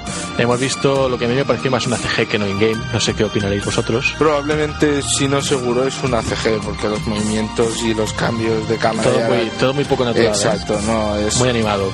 Al menos Pero es bueno, mira, un Infamous. Un Infamous es una saga que mucha gente no la conoce y la verdad es que está bien. Como Sí. Sandbox no es lo mejor del mundo, pero mira, su rejugabilidad es interesante. Sí, tiene una historia interesante. Un día, un día hablaremos de Infamous. Tiene una historia interesante y además puedes pillar otro tal y destruir media ciudad. Lo curioso es que nadie se lo esperaba. No, o sea, sí, de momento, es digo, ya hemos visto Knack, hemos visto Killzone, hemos visto Die Club, hemos visto Infamous, cuatro exclusividades, digo, empieza, la cosa empieza bien. Pasamos a Witness, The Witness, un videojuego de puzzles que cuenta con más de 400 puzzles en un entorno 3D muy onírico, todo muchos bosques, incluso laberintos de césped, castillos, eh, cosas así. Juego 3D, no sé, con una estética un poquillo cartoon quizá. Sí. A mí no me va mucho el tema este de, de juegos puramente de enigmas, pero puede ser interesante, tendrá su público, supongo. Y lo siguiente que vimos ya fue Watch Dogs, que con esto se confirma ya que saldrá para Play 4, no solo para PC. Y no sé qué os parece a mí, pero yo, Watch Dogs es un juego que en el E3 me dejó impresionado y lo vi antes de ayer y fue, ah, mira, Watch Dogs. No sé si es el efecto Killzone, de, de haber visto Killzone, que luego ya Watch Dogs no me supo tanto, pero se un poco de jugabilidad, un poco de free roaming. En la demo te ponían en un día cualquiera, sin estar dentro de ninguna misión, y el tío pues va por ahí investigando la vida privada de la gente a través de los teléfonos móviles, detecta una víctima potencial, que esto no sé cómo diablos se supone que lo, que lo valora, y evita que, que esta persona sea asesinada. Y acaba con una persecución, o sea, un vídeo bastante, bastante espectacular, pero que a mí tampoco me dijo mucho, no sé qué os parece. A mí me gustó muchísimo. ¿Mm? Sí. A mí, a ver, me gustó, pero es lo que pasa también cuando se enseña un juego, creo que antes de hora, se enseñó sin plataforma en el 3 y considero que quizá si lo hubieran guardado para ahora hubiera impresionado bastante más el verlo de... El, el vídeo a mí me, me gustó, pero es que es eso, o sea, lo que vimos ya lo había visto en el E3. Sí. Y gráficamente también lo había visto en el E3. Quizá no me sorprendió tanto. O eso, o es que el E3 fue tan mierda que lo único que valía era eso, que también puede ser, ¿eh? Recordemos que las conferencias del E3 pasado fueron muy flojas. Y que ganó Ubisoft. Se salva Ubisoft y por por. Far Cry, por Far Cry Watch Dogs. Bueno, Far Cry Bueno, la gente no daba un duro. Y ¿eh? Rayman Legends, que ya hemos visto cómo acabado. ¿eh? Sí. No, no hemos visto cómo acaba, espérate. Aún no lo hemos visto. Bueno, Sí. sí. aún les queda para joderlo más aún. Lo siguiente, sorpresa, aparece Blizzard en el escenario. Oh, ¿Blizzard? ¿Blizzard? ¿Blizzard?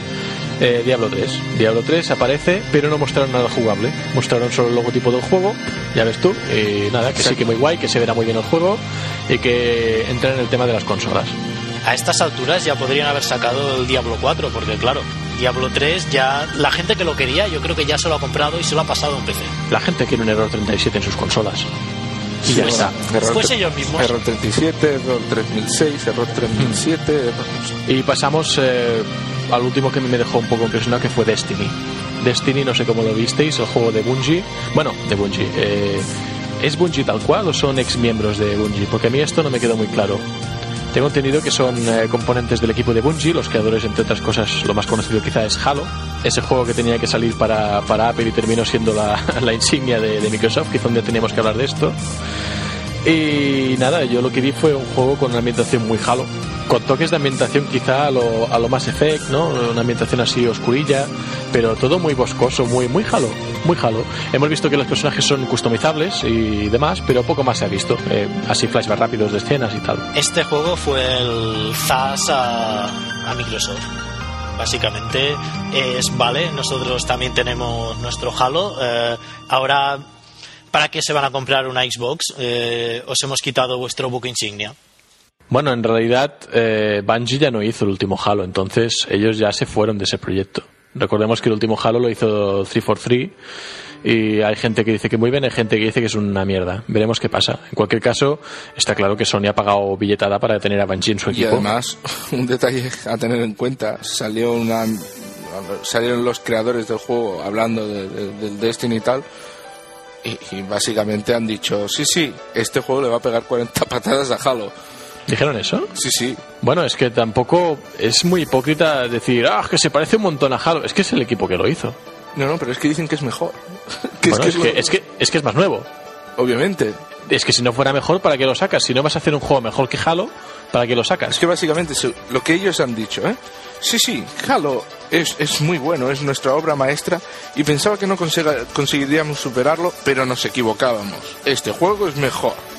No seguro que no tiene nada que ver y que Soy no les ha pagado para decir que sea mejor que Halo, ¿eh? Con humildad, con humildad, ¿no? ¿Todo? Sí, sí. Pues esto, eh, esto fue Destiny.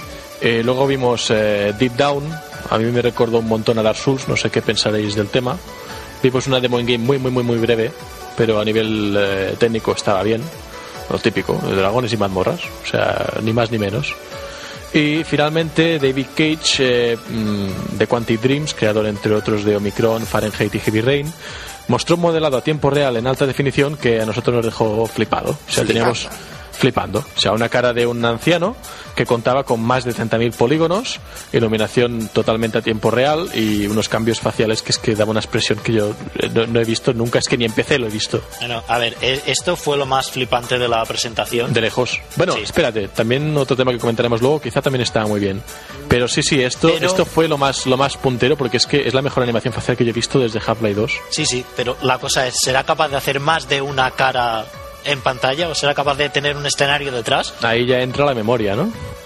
Y la potencia de procesar los triángulos, Veremos. la cantidad de triángulos que puede mostrar. Cuando estás hablando de cosas. cuando estás hablando de proceso en paralelo, las leyes cambian. Veremos veremos de qué va el tema. Sí. Pero bueno, esto sería lo último interesante que vimos. Eh, Epic Games mostró el Unreal Tournament, eh, ay, el, Unreal Tournament, el Unreal Engine 4 con esa demo técnica que habíamos comentado antes. Pero, eh, claro, con lo que vimos con, con Killzone luego, a mí no me dijo nada. Y Square Enix llegó la última, mostró el, el- el motor Luminous, que ya habíamos visto anteriormente, ¿no? Esto ya lo habíamos visto, Sí, sí. ¿no? En el E O sea, 3. es que además los trolls, el mismo vídeo que habían mostrado de, de- de demo técnica del, del Luminous Engine, Hmm. pues es que ni siquiera se molestaron en hacer otro, otro vídeo. Mostraron el mismo y solo dijeron, ah, no, no, pero este no es demo técnica, está ejecutado a tiempo real en la, en, la- en la Play 4. Que, A ver, bueno, era, una, era una CG. ya veremos. Era una CG, pero estaba hecha con el motor del juego. Pero Exacto. quiero recordar que dijeron que era una CG. Sí, sí, estaba preprogramado y tal, pero que estaba una, demo, una demo técnica. Una demo. No tiene, no tiene más. Pero que es muy triste, tío. O sea, es que Square Enix no tiene nada. Que no, o sea, no- no molestarte ni a cambiar el puto vídeo, tío. Es- es- hola, sí, venga, os pongo el mismo vídeo que dura 5 minutos de L3 sí. y, y- y tan a gusto. A mí me da que se apuntaron al último momento a la conferencia. Porque salieron al final y no enseñaron nada que no hubieran enseñado antes. Son los únicos que repitieron algo. Sí, sí, fue aparición ninja. Y bueno, esto es lo que esto es todo lo que vimos en cuanto a juegos. Luego se centraron en el tema del social.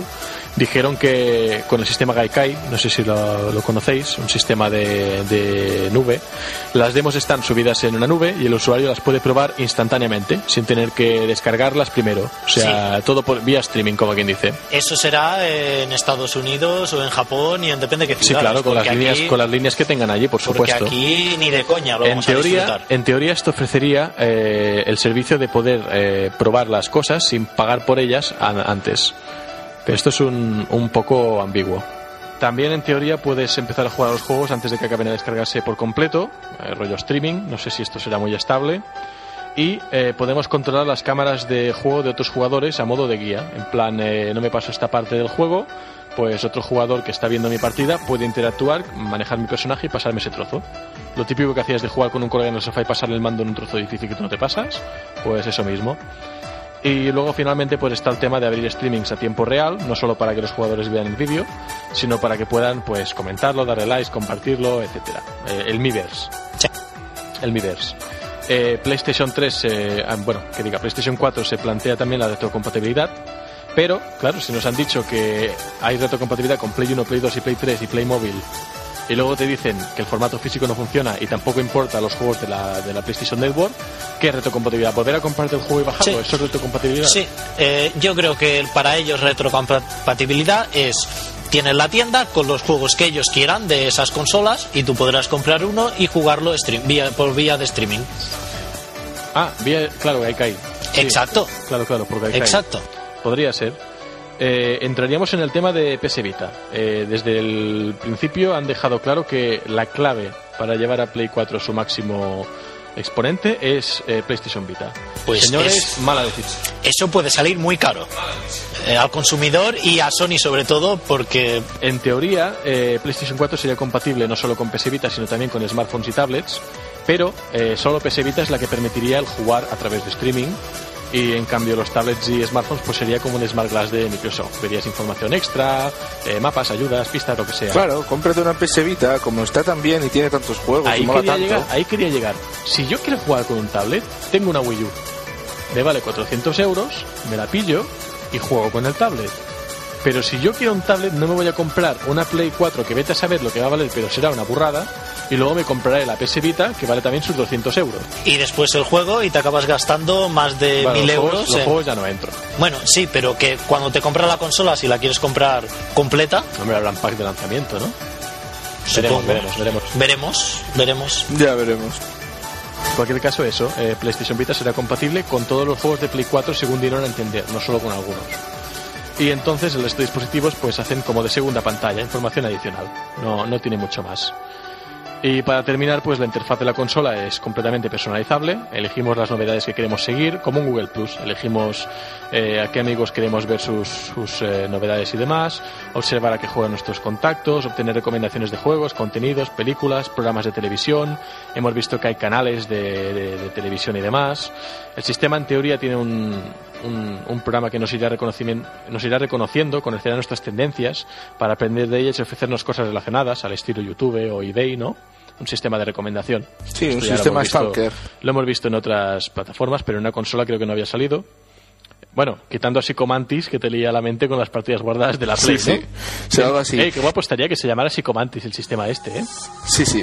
Pero bueno, Es no, que yo te, mira- original, no lo te, te miramos Facebook, te miramos Sí, lo sí, que te has comprado. veían una partida de, de- de Gran Turismo y decían, vemos, vemos que te gusta la conducción, ¿sabes? Bueno, Sí, sí. A ver, lo tienen fácil. Si ven tus partidas guardadas y ven a lo que has jugado y ven tus trofeos, sabrán a qué juego estás dedicado más. O sea, Sí, ahí, ¿no? Eh, PlayStation 4, para terminar, eh, con esto cerraron la conferencia, tiene prevista su salida en las próximas Navidades. O sea que está más cerca de lo que muchos esperábamos. Yo contaba que este sería el último año dorado de Play 3 y luego ya habría una transición. No, no, eh, según tienen planeado, Navidades que viene, PlayStation 4. Vamos a hablar de los, más que los puntos malos, los claroscuros de esta conferencia. No sabemos precio, pero sí sabemos que el hardware de esta consola es muy caro y que el desarrollo también lo va a ser. Básicamente. Así que no sé por dónde se van a mover las cifras. Eh, hay especulaciones de que será ligeramente por debajo de lo que valió Play 3 en salida. Hablaríamos de menos de 600 euros. Pero por contra, hoy se ha filtrado un rumor de que se puede reservar en Australia por 900 dólares. 900 dólares. Nada, no es duro. La gente dijo, vio los ordenadores estos que hace la empresa que va a hacer en la Steambox y vieron que había ordenadores pequeños de 900 dólares y dijo, "Ah, pues con una consola aún menos, ¿no? Sí, sí. 900 dólares. Yo creo, en mi opinión, aquí termina la imparcialidad. Ahora mismo mm, yo creo que, que Sony está en una encrucijada bastante importante porque eh, no se puede permitir perder dinero por consola. Lo está haciendo y no se lo puede permitir, no debería estar perdiendo dinero, tendría que potenciar PS Vita, lo que más, y si tiene que mejorar una conectividad, que la haga entre PS Vita y Play 3. La gente ya tiene una Play 3 en casa, muchos, pues mira, si te van a poner un aliciente para que te compres una PS Vita, adelante. Pero eh, si la pone muy cara, no lo comprará nadie. No, porque... Y la- si pierde dinero, eh, se va a ir a la ruina. A ver, tampoco sabemos qué va a pasar con PS Vita, porque recordemos que ahora hace un año justo de su salida aquí en España y se está acumulando en los estantes. Ya, ahora ya vale 200 euros. He visto packs con juego por 200 euros. Y oye, si la consola va a llegar a valer 100, pues oye, como accesorio de Play 3 no lo veo excesivamente caro para lo que es el aparato. Ahora, están perdiendo dinero que flipas. Eh, Sony no se puede permitir que la consola puede esa valga permitir, 100 sí. euros. Es que no, Play- no puede, Play no. 4. A- a- antes deja de fabricar PS Vitas Play- que permitirse eso. Yo por lo que veo, Play 4 es el bote salvavidas. Si lo haces caro, olvídate. Sí, sí. pues como No, bote no. salvavidas, eh, viendo eh, cómo le fue sobre todo a 3DS al principio, que le fue fatal en ventas, la PS Vita que no está levantando, la Wii U que está hundida en ventas, eh, no estoy seguro que sea muy bueno jugársela con una consola nueva ver, de eh, bote salvavidas. Una, una portátil de Nintendo vende. Sí, Es, es un iPhone. Sí. O sea, vende. Da igual. ¿Qué hace de nuevo? Ah, eh, eh. Vende. pero le costó empezar a la 3DS. No te creas, ¿eh? Le costó La aquí. tuvieron que rebajar de precio. No, no, no. La gente se la compró por el Ocarina, de salida. Eh, la tuvieron que rebajar Sí. de precio. No, no, no, no. Para nada. La gente la compró a saco por, por el Ocarina, nada más salir. Por el Ocarina. ¿De precio? ¿Bajar de precio? ¿De Sí, qué? eh, y re- la bajaron de precio y, pero a los nueve meses. y- Porque no había catálogo. Sí, pero hicieron incluso regalos de embajador Nintendo para la gente que se había comprado la consola a primera hora porque se enfadó mucha gente porque la bajó de precio. Es que esto es muy Nintendo. Es como lo que hicieron de con la Wii U regalarte el, el New Super Mario Bros. U. Bueno, hacértelo con descuento. A 10 euros, Y la gente parece. que lo compró antes de Navidades, ¿qué? ¿Sabes? O sea, es que es increíble. Pero bueno, volviendo a esta política, si la opción es PlayStation 4 más PS Vita, es que no lo va a comprar ni Rockefeller. O sea, es que, es que ni haciendo hucha, es que yo no me gasto si tienen una consola. Y bueno, eh, se ha desmentido eh, que los juegos de primera mano sean los únicos que funcionan en el sistema. Pero Pero sabemos que Sony tiene patentado Eh. un sistema anti-pirata- anti-segunda mano. eh, han preguntado directamente y han dicho que se podrán usar juegos de segunda mano, pero han dejado abierta la puerta que habrán condiciones. Habrá pase online como Electronic Arts. Habrá seguramente que pagar para cambiar de nombre un juego. El sistema es anti-segunda mano. Si es anti-segunda mano, tiene que erradicarla, no tiene que condicionarla. Pues Porque es muy fácil, como hacen con los juegos tipo FIFA y demás. eh, no, no, cuando lo pones y ya está registrado el ID, paga 10 euros y lo registras. yo creo que A van lo a, mejor yo creo que van a ir por ahí. Eh, yo creo que van a ir por ahí los tiros de lo que van a hacer con Pues la esto segunda mano. significa que la tienda física finalmente desaparece. Eso, O sea, dejar, o no venderán GameStop, PlayStation. La división de videojuegos de corte inglés, todas las tiendas. Accesorios para consola, nada más. Comprar solo hardware. Sí. y de hardware solo no van a vivir. No nos engañemos, GameStop y Game están viviendo de la segunda mano. Incluso MediaMarket ahora mismo ha empezado a hacer hace poco eh, segunda mano. Pero eso a Sony no le importa. Eh, no, no, no digo que le importe, digo que esto es un cambio muy grande en el Perdona, mercado. El mercado perdona. está en online. Las tiendas de videojuegos son las que venden sus consolas. Sí. Sí, eso sí. Vale, o sea, ¿tú te crees que las tiendas de consolas no van a hacer un boicot si intentan joderles lo que les da más dinero? Eh, la PSP Go, por ejemplo. Pegó ejemplo. nació muerta, ¿eh? Sí, pero por eso, por, por no tener juegos físicos. Eh, Entre no, otras no, no, cosas. no. Pero le hicieron un boicot en las fallaron- tiendas. Le fallaron dos cosas, y es que el sistema de tener tus tarjetitas de memoria era un peñazo. O sea, la llenabas con dos juegos. Eso por un lado. Y por otro lado hicieron un feo muy grande, que es a la gente que ya tenía PSP no dejarle migrar sus juegos allí. Solo dos te dejaban migrar. Bueno, O eso sea, si me. yo tenía cinco juegos originales comprados para PSP, al comprar una PSP Go no me dejaban importarlos. Eso Sí. es una vergüenza. Es una vergüenza, Sí, sí. es un trato muy, muy peyorativo. O sea, si estás sacando una consola online, ofrece un buen servicio online. Como dice Gabe Newell, el, el secreto no está en hacer más barato o más, o más publicidad de un producto, está en ofrecer un servicio que la piratería no te pueda comparar, ¿no? Y bueno, el tema de la autocompatibilidad, pues como hemos dicho, eh, Sony lo entiende a su manera. O sea, Sí. si han dicho que no se vieran los juegos originales, ni tampoco se importarán de la PlayStation Network, habrá que pagar o algo A van a pasar por caja. Eh, yo creo que tendrá que ver con PlayStation Plus. O sea, también se rumorea que será obligatorio hacerte cuenta de PlayStation Plus y suscribirte. Veremos cómo va el tema. Eh, recordemos que Mass Effect 3 acaba de llegar a, a PlayStation Plus, o sea que tampoco es un mal servicio. Pero bueno, veremos qué pasa. Y si no tenéis alguna opinión más que dar sobre la conferencia, la daríamos por finalizada. Esto es todo el pescado que se ha vendido. Y bueno, cada día van saliendo un par de rumorillos nuevos, pero veremos qué pasa con esto. De Ya momento, veremos. Sony ha salido, ha dicho estoy aquí, voy a hacer esto y quiero revolucionar el mundo. Veremos si esta vez lo consigue. Pero la pregunta que a mí me acabó con esta conferencia es ¿quién eres tú y qué has hecho con Sony? O sea, yo no esperaba ver nada, esperaba ver solo anuncios, ¿no? Esperaba ver un E3 Morralla. y, y lo, que, lo que vi fue juegos y prestaciones, más allá de que enseñasen o no el aparato. No sé si tenéis alguna última... Sí, fueron a venderlo, enseñaron todo lo que tenían listo que era bonito y que molaba. Y se han callado, pues obviamente se han Las callado polémicas. las polémicas. Las políticas, las políticas que tienen que poner en marcha. Yo espero que Sony aún tenga un as debajo de la manga, eh, porque también han dicho eh, que no lo quería mostrar todo. Han salido diciendo eso, que no quería mostrar todo para cuando me pa- para que no les pudieran copiar Microsoft. También Sony preocupados porque les copien. Claro, es que Vamos Sony bien. dice, hay mucho cabrón suelto copiando cosas, a ver si nos Sí, van a bueno, copiar. vamos, será que Microsoft no copia. Eh, Aquí sí, pero hablando de videoconsolas, pero bueno. hablando de videoconsolas, Sony- Sony se ha creado, o sea, Microsoft se ha creado su espacio a codazos. Sí. O sea, lo que ha ganado lo ha ganado él. Sony, eh, Microsoft será muchas cosas en el campo de los ordenadores, pero en la, en la consola se ha metido en la industria por méritos propios, ¿eh? Sí. Que quizá le hizo un feo a Con Sega billetes. abandonando Dreamcast, sí. Pero entró ahí en un mercado dominado por Nintendo completamente e incluso estaba empezando a desbancar a Sony. Entonces, eh, veremos qué pasa. Bueno, cuando entró Microsoft estaba Sony bastante, bastante más que Nintendo. ¿eh? No sé, pero PlayStation cualquier 2. Sí, no sé, no sé. Es que ya sabes lo que pasa con esto. Son dos mercados distintos. Es lo que siempre he dicho yo. Entonces con GameCube no era tan obvio, pero con Wii U, Wii U es, es obvio que estamos hablando de un público completamente diferente. Bueno, sí, con Wii, Wii U, sí. Hombre, ¿quién, va, entró- quién va a tener una Wii U y una Play 4 en casa? Yo creo que nadie. O sea que imagina, bueno, un coleccionista.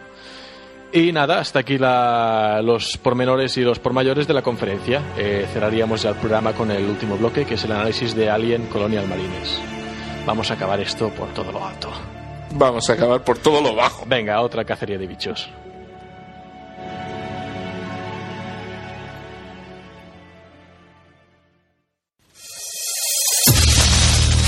Análisis.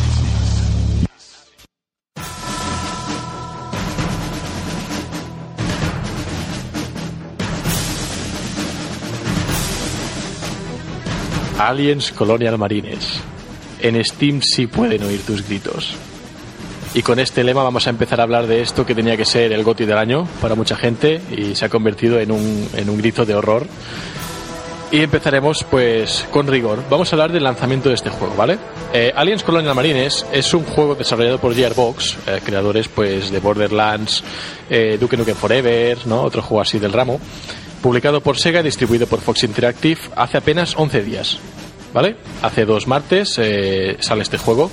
Todo el mundo esperando en Steam, pre- pre- pre-descargándolo, la gente reservándolo en las tiendas, ¿no? Pobrecillos, en las tiendas es más caro todavía.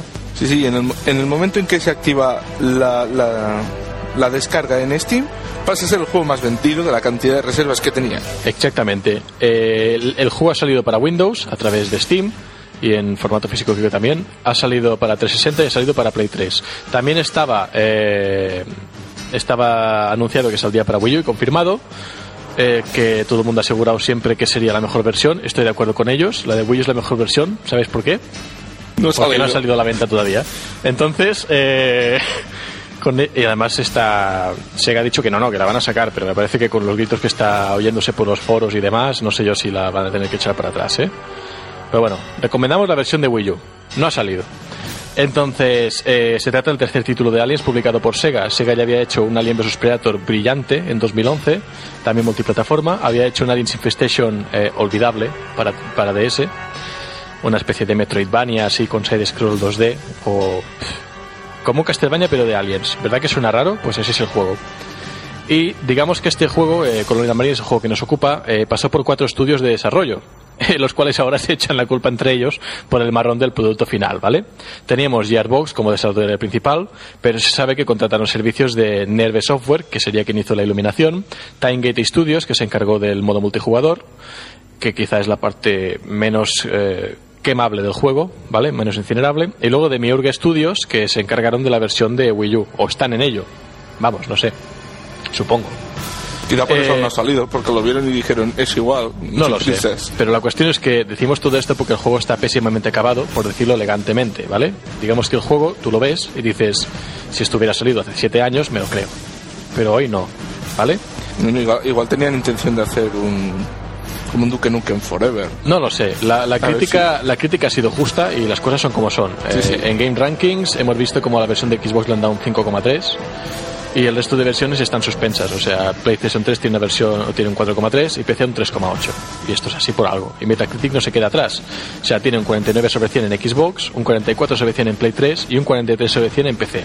El juego es bueno, es un top 10. Es que me parece que ni Famitsu aprobaría este juego. ¿Vale? Entonces, vamos a empezar por los puntos a destacar. Eh, este juego, como decías, es una especie de Duke Nukem, lleva muchos años esperándose, en teoría desde, 2000, desde 2006, aunque ya hubo un proyecto llamado Colonial Marines en 2001 que teóricamente tenía que llegar a Play 2. ¿Vale? Un proyecto de Electronic Arts que al final fue cancelado y no me extrañaría que a partir de aquí luego se retomase el proyecto porque la idea era muy parecida, la trama era idéntica. Pero bueno, también es difícil encontrar una trama en Aliens que no esté trillada, ¿no? Pero bueno, eh, como has dicho, como has dicho Yorae, es el juego más vendido de Steam. O sea, es increíble que supere, o sea, que, que no haya sido un juego de Valve, que es la propia plataforma, ¿no? O sea, ni siquiera Portal ni Half-Life que han estado por un euro, ¿sabes? O incluso tal. No, no. El juego más vendido de, de Steam, Colonial Marines. Infamia, pero bueno. La decepción global tras su adquisición ha sido eh, escandalosa. O sea, a las pocas horas en los foros de opinión, en foros especializados y no especializados, o sea, tú te ibas a, a, a cualquier foro que hablase un poquitín de videojuegos ni que fuera de refilón y había polémica con el tema y los jugadores están cabreadísimos. O sea, fijaos si es la medida que ahora hablaremos del tema de gráficos. Los gráficos son el auténtico enemigo del juego. O sea, el miedo no lo dan, no lo da la trama, lo da eh, los gráficos. O sea, tenemos un motor Red Ring, que es un Unreal 3 un poquillo tuneado, con un nuevo render, ¿vale? Tenemos unas animaciones pésimas, o sea, es que no hay ni sincronización labial cuando hablan siquiera. Eh, los personajes hacen gestos muy bruscos, eh, giran sobre ellos mismos. Para poneros un ejemplo, eh, la voz no es solo el problema, sino que los aliens, cuando trepan por barandillas, no tienen animación, sino que trepan eh, eh, verticalmente. O sea, es que es increíble. Tú ves un alien que va trepando por una pared y cuando llega arriba se pone de pie y se sube a la barandilla. ¿Vale? Eso no sería un problema si no fuera que, como es lógico, hay muchos aliens y muchas barandillas. Con lo cual, este tipo, este tipo de animaciones tan descuidadas, pues eh, son un insulto, ¿no? A la vista para un juego que haya salido este año. Va a ser. Eh, lo siguiente que tenemos es la iluminación. La iluminación es, es horrible, es inexistente. O sea, es una iluminación completamente estática. O sea, eh, no sé qué ha pasado. Incluso la demo se ve que se ve mejor que el juego final, ¿vale? He investigado un poco y se ve que se debe a un tema de patentes. O sea, el sistema de iluminación, como hemos dicho, se encargó Nerve Software de hacerlo. Y se ve que hubo discrepancias económicas entre Timegate y Nerve a la hora del desarrollo. Y Nerve dijo así, pues nos vamos. Abandonaron el proyecto y se llevaron con ellos la patente del sistema de iluminación que habían hecho. Probablemente la demo se había hecho antes de que Nerve abandonase el proyecto y por eso luce mejor. Pero a las pocas horas de salir el juego a la venta, unos fans sacaron un mod para mejorar considerablemente la iluminación y los efectos de lluvia a través de DirectX 10. O sea, los fans tienen que venir y en menos de 24 horas arreglarte el trabajo. Like a boss. Es que, o sea, Sí, yo, hay, que yo- ser, hay que ser muy triste. yo no sé, no sé qué ha pasado con esto en las conclusiones, vamos a, a hablar de ello, pero es que eh, no, no me cabe en la cabeza que un producto pueda salir como ha salido, así. ¿Vale? Pero bueno, tenemos más apartados. Tenemos el sonido. El sonido es de lo mejor del juego, ¿vale? Y, no, no, es, broma. Es un apartado que se ha cuidado mucho y está mucho más cuidado que, que el resto del juego en general, que tampoco era difícil, ¿vale? Tenemos una banda sonora excelente que ambienta muy bien, muy en la línea de Aliens, compuesta sobre las partituras originales de la película, de James Horner. Ojo, no es la misma, no es exactamente igual, ¿eh? Que oigo muchos foros y análisis que están diciendo, no, claro, han cogido la banda sonora de la peli y ya está. No, no, hay un trabajo, ¿eh? Tenemos una buena variedad de sonidos, excelente, sobre todo los aliens. Tenemos silbidos, gritos, coletazos, zarpazos, golpes, eh, destrozos cuando te cargas un alien que, lo destrozas eh, trocitos, lo que sea. O sea, funciona muy bien en ese sentido. Y luego tenemos un doblaje eh, original con voces de la película. Bishop, eh, Wayland, el Cabo Higgs, todos son personajes con la misma voz que en la película. Incluso en la versión española, Bishop, el androide, tiene la misma voz que en la película. O sea, ha habido un, ha habido un trabajo en el doblaje. Y tenemos voces de la talla de Alfonso Vallés, conocido, su, su papel más conocido, eh, Solid Snake en Metal Gear Solid de, de PlayStation X, el doblaje en español. O sea, es así. Y o Nuria Trifol, la dobladora de Natalie Portman. La podemos ver en cualquier película que salga esta actriz. Entonces, vemos que en el doblaje hay, un, hay una inversión y hay un cuidado, no hay un mimo, ¿no? El doblaje español, como digo, me desmerece un poco. Se pierden voces como la de Hicks o Wayland en la versión original, pero cumple sin más. Tiene sus voces buenas, sus voces malas, ¿vale? Y ya entraríamos en el apartado de jugabilidad. Un momento, tío. Necesito un interludio. Me están cayendo ya lágrimas de, sa- de sangre. Una, una pista. Una pista. Vale, vale. La última pista del personaje de hoy. Qué pedazo de, de vacío, de corte de rollo. Pero bueno, venga, va. Bueno, eh, la última pista del personaje es que eh, su peor enemigo, su némesis, es él mismo. El mismo. Pues bueno, eh, esta es la última pista del personaje, lo dejaremos aquí. Ya tenéis que saber quién es por narices, sea por las pistas o no. Pero bueno, el primero que diga el nombre y lo adivine en, en Facebook se lleva los dos juegos que hemos comentado: el Deus Ex Human Revolution y un Dota 2. Y ya está, para Steam.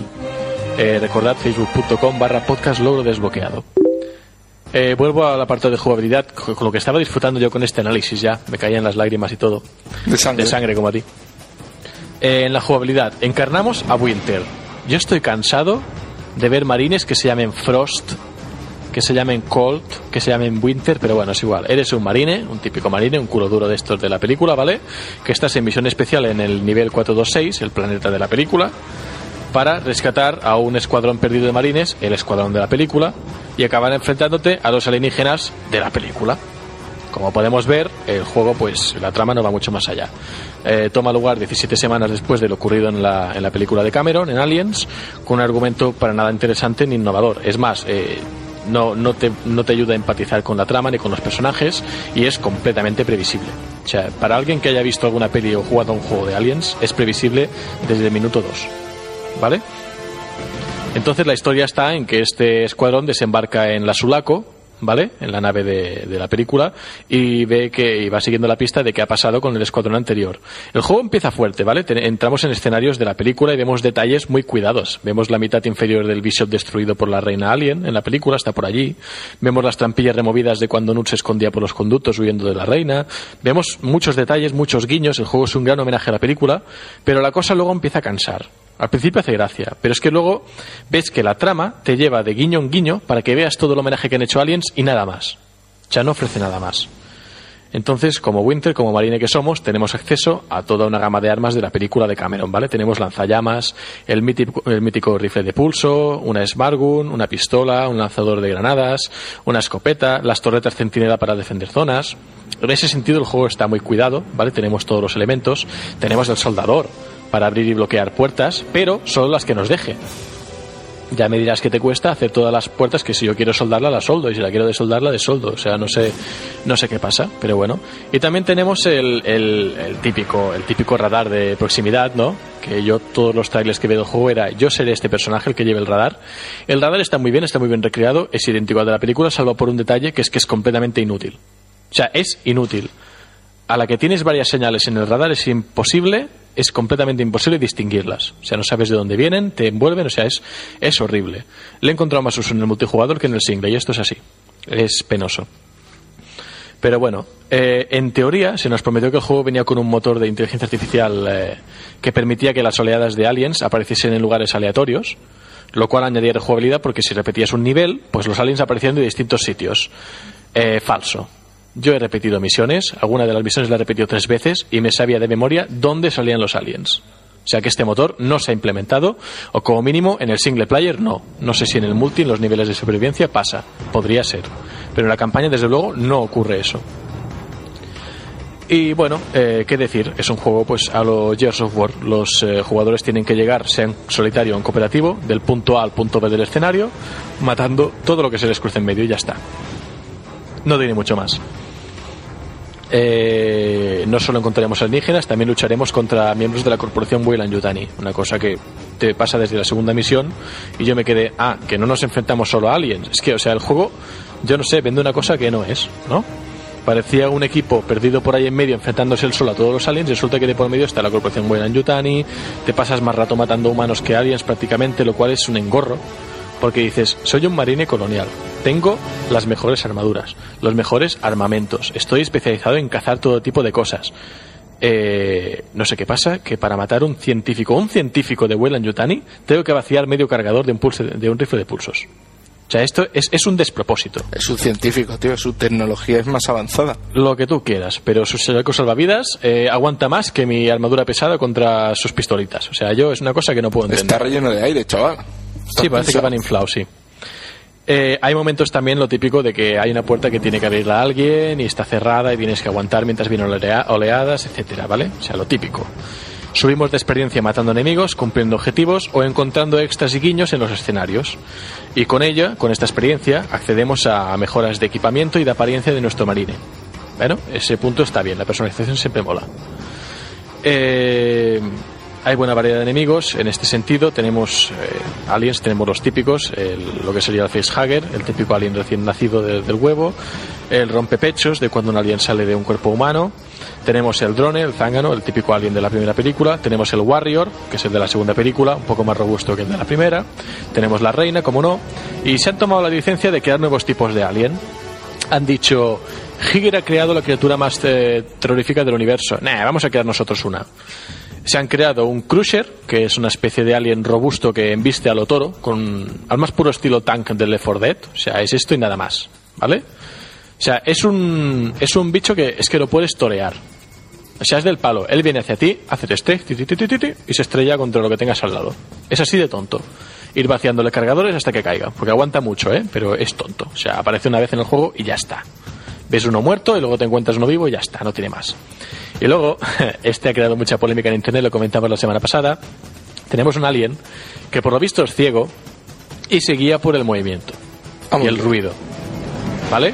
¿Qué significa esto? Hay un trozo en que curiosamente no tenemos armas. ¿Vale? Curiosamente, por las condiciones que sean. No tenemos armas y tenemos que avanzar por una especie de alcantarillado en la que nos encontramos este tipo de alien. Parece que es una criatura terrorífica, pero en realidad es la criatura menos terrorífica porque es precisamente lo mejor que podíamos encontrarnos para no llevar armas. ¿Qué hubiera pasado en ese momento si, yendo sin armas, apareciera un alien normal? Chic-chac curado, el marine muerto y se acaba el juego, ¿no? No, no, nos inventaremos un alien que sea ciego. Así, pues eh, el, el- el jugador lo puede esquivar y no pasa nada. Es patético. Para crear un alien inútil, no lo crees. Además, está dando mucho juego porque, para los que no han visto el, el- el juego y no saben de qué va, está corriendo el GIF este por internet de uno de estos bichos acercándose a ti y luego pasando de tu cara y siguiendo su camino con una animación a lo, a lo Breaking Dance de, de Michael Jackson, ¿vale? O sea, entonces, claro, el juego está en que el bicho no te ha visto y pasa de largo, pero es que la animación tampoco le hace justicia, ¿vale? O sea, parece que el tío va como escocido, ¿no? Camina un caminar muy raro, ¿vale? Entonces tú ves ese alien y dices, es que, ¿eh, ¿para qué? O sea, hay más aliens, hay el pretoriano que crearon en el Alien vs Predator anterior, hay cosas que funcionan, un Predalien incluso, pero bueno, no quisieron meter los Predators de por medio, supongo, por el tema de licencias.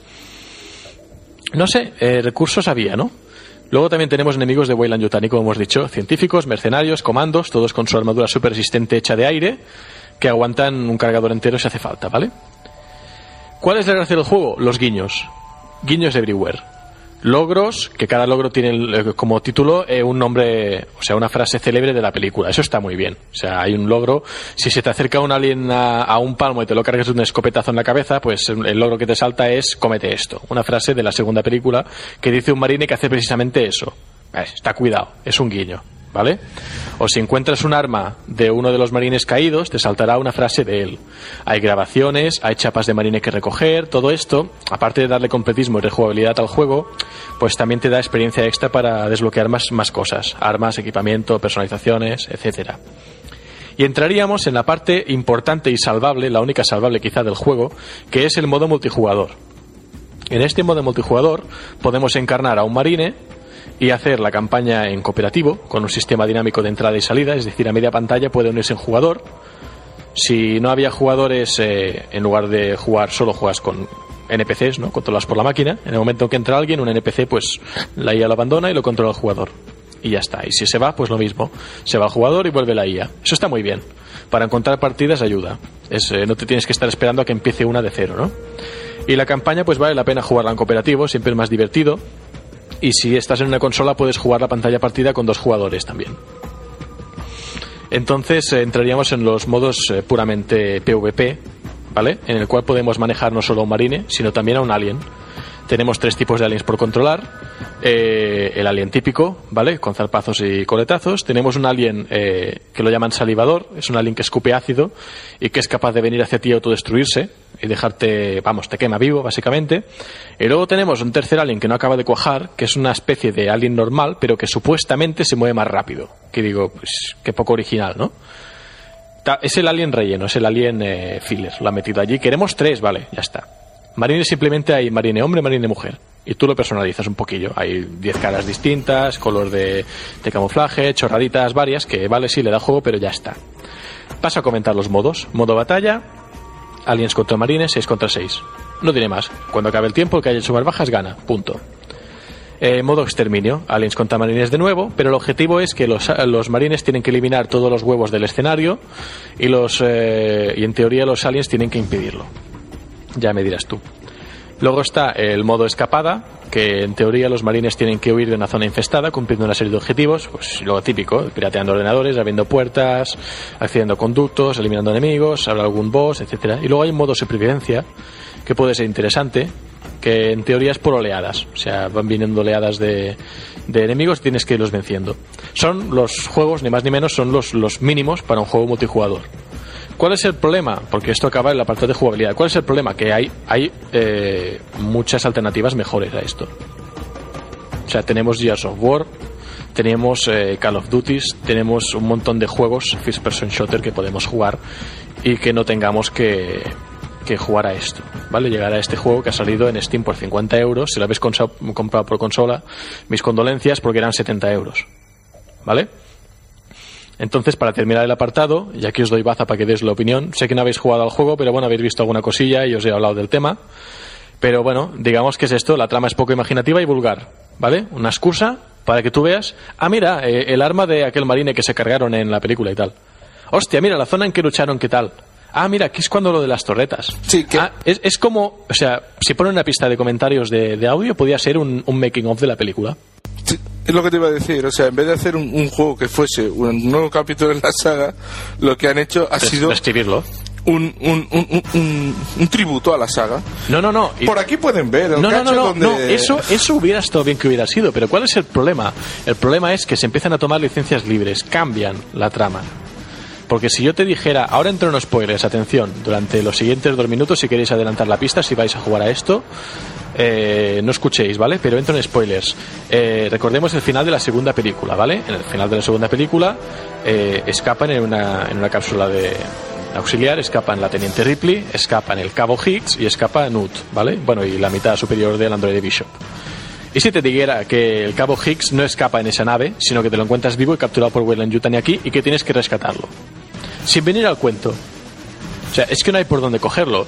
Incluso hay un momento que es que es descarado que en la película, en el juego, le preguntan ¿Cómo escapaste de la, de la lanzadera? Dice, eso no es asunto tuyo. O sea, es que... Ah, bien. ¿Te imaginas? O sea, por no justificarlo, es que en ellos mismos lo justifican. Eh, igual, está vivo, ya está. ¿Te imaginas esto, por ejemplo? Hay más cosas, ¿eh? Pero no quiero desvelarlas todas. Pero es que no, no empatizas y ves que el juego no solo es un Deus Ex Máquina completamente, porque, oh, ha habido un accidente y tenéis que estrellaros en el planeta 426. ¡Qué casualidad! Oh, fíjate, habéis aterrizado justo al lado de la base de la película. No hay, oh, no tenéis que iros de la película y vais por los conductos que fueron los marines. Oh, acabas en la nave de la primera peli de Alien, que tal y cual, no sé cuántos.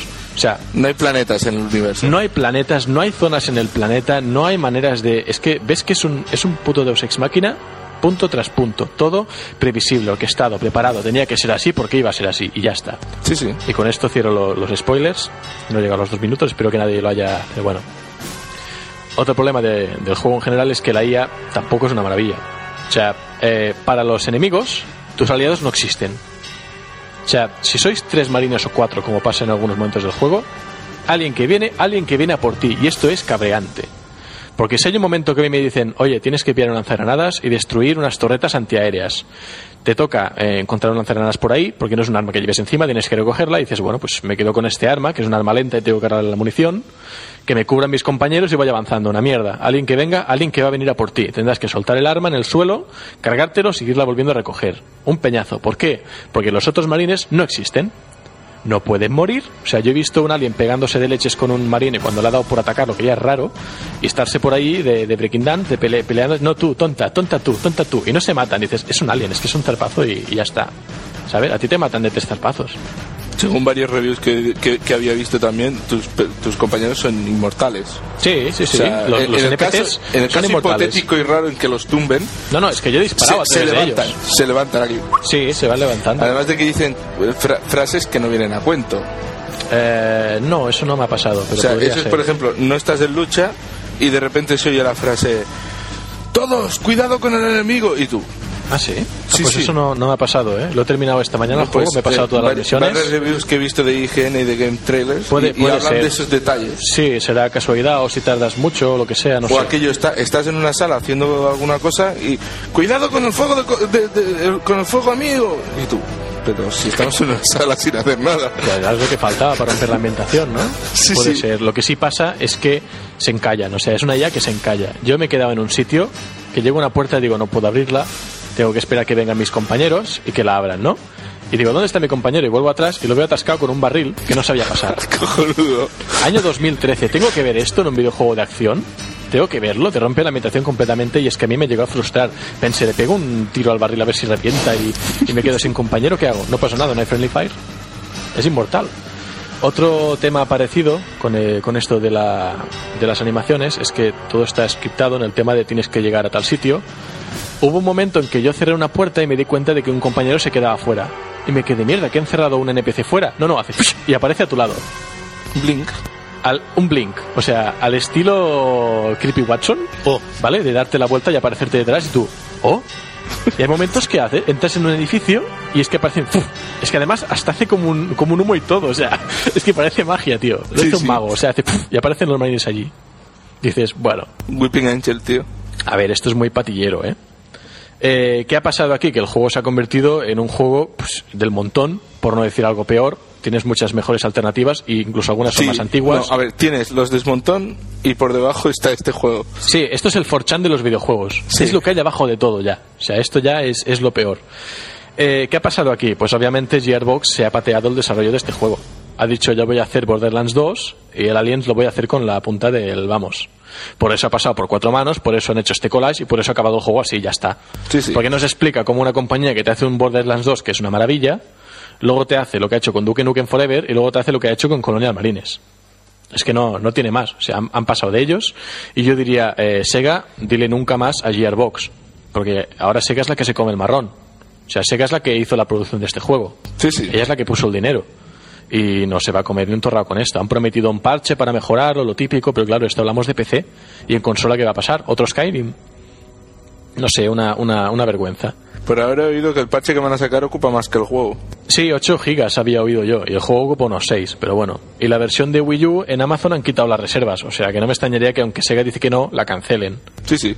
Eh, obviamente, Gearbox ha pasado del tema. Hay alternativas y son más baratas. Este juego, originalmente, según se mostró en 2007, tenía que ser un juego de que tú controlabas tu equipo de marines, les dabas órdenes, la IA era avanzada y te las obedecía, y el juego estaba en la táctica, en preparar tu equipamiento y tus órdenes, y luego eh, avanzar por los niveles. Y ha acabado convirtiéndose eh, un juego que, según Gearbox, más accesible, que solo lleves un personaje y ya está. O sea, tú has pasado de tener que dar órdenes a un marine, abre esta puerta, quédate aquí, cúbreme esto, a que tú vas a tu rollo y los personajes blinquean detrás tuyo. Eso yo no lo llamo ser más accesible, eso yo lo llamo una patillada, o sea, dices, ¿para qué?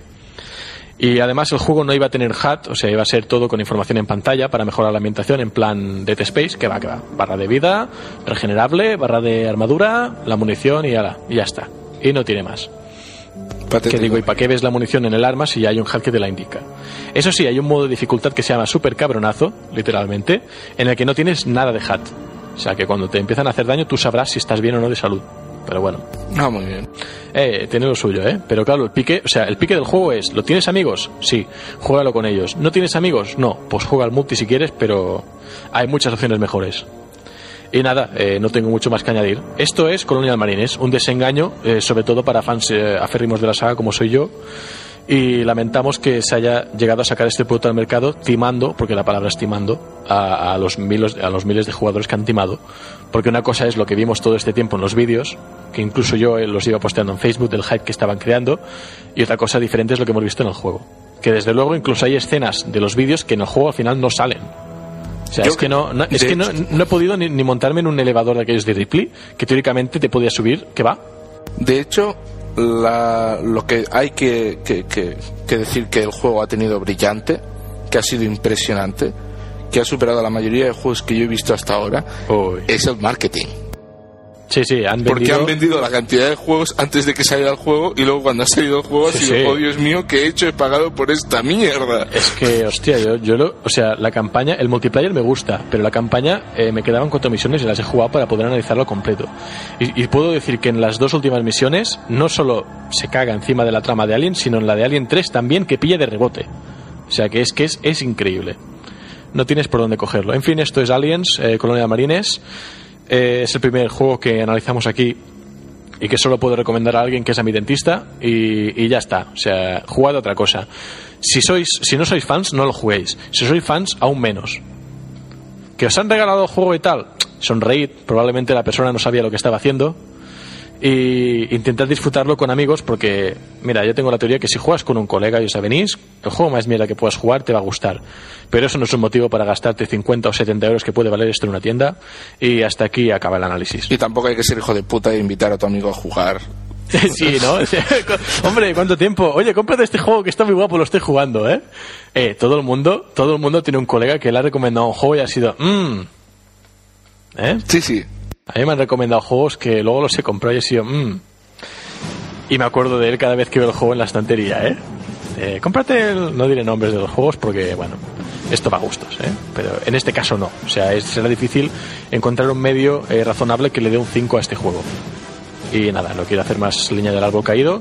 Hasta aquí duraría el análisis.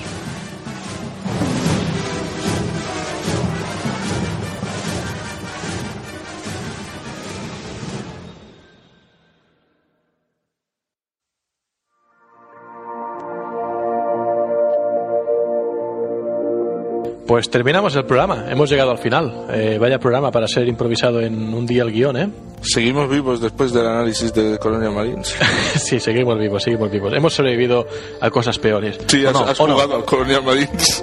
Yo me lo he pasado. Yo creo que por esto ya me tendrían que dar, bueno, no sé, el, el siguiente Nobel en lugar de dárselo a Miyamoto que me lo den a mí. Siguiente Nobel de la Paz. Este es el tío que se pasó. y no has ido a matar a los... Este es el tío que se pasó Colonial Marines y lo analizó en la radio. ¿No? Pero bueno, esto es lo que hay. Eh, como siempre, cerraremos el bloque. Eh, ¿A qué hemos estado jugando? ¿A qué, a qué has estado jugando, Llora, estos días? Mira, he estado jugando al Zelda Wind Waker otra Bueno, vez.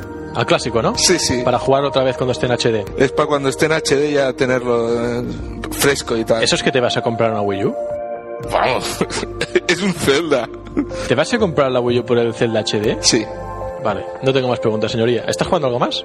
Estoy ¿Eso jugando al Torchlight 2, como muy bien sabes. Ah, sí, es verdad. Eh, buena gente en todos las dos, ¿eh? Sí, buenos colegas. Estamos jugando en cooperativo y mol. Y luego estoy jugando un juego que se llama To the Moon, Eh, que es un Juego juego, que, que es indie, que está en Steam, me lo he comprado por Steam. Una historia muy guapa, man. Y la jugabilidad es bastante mierda.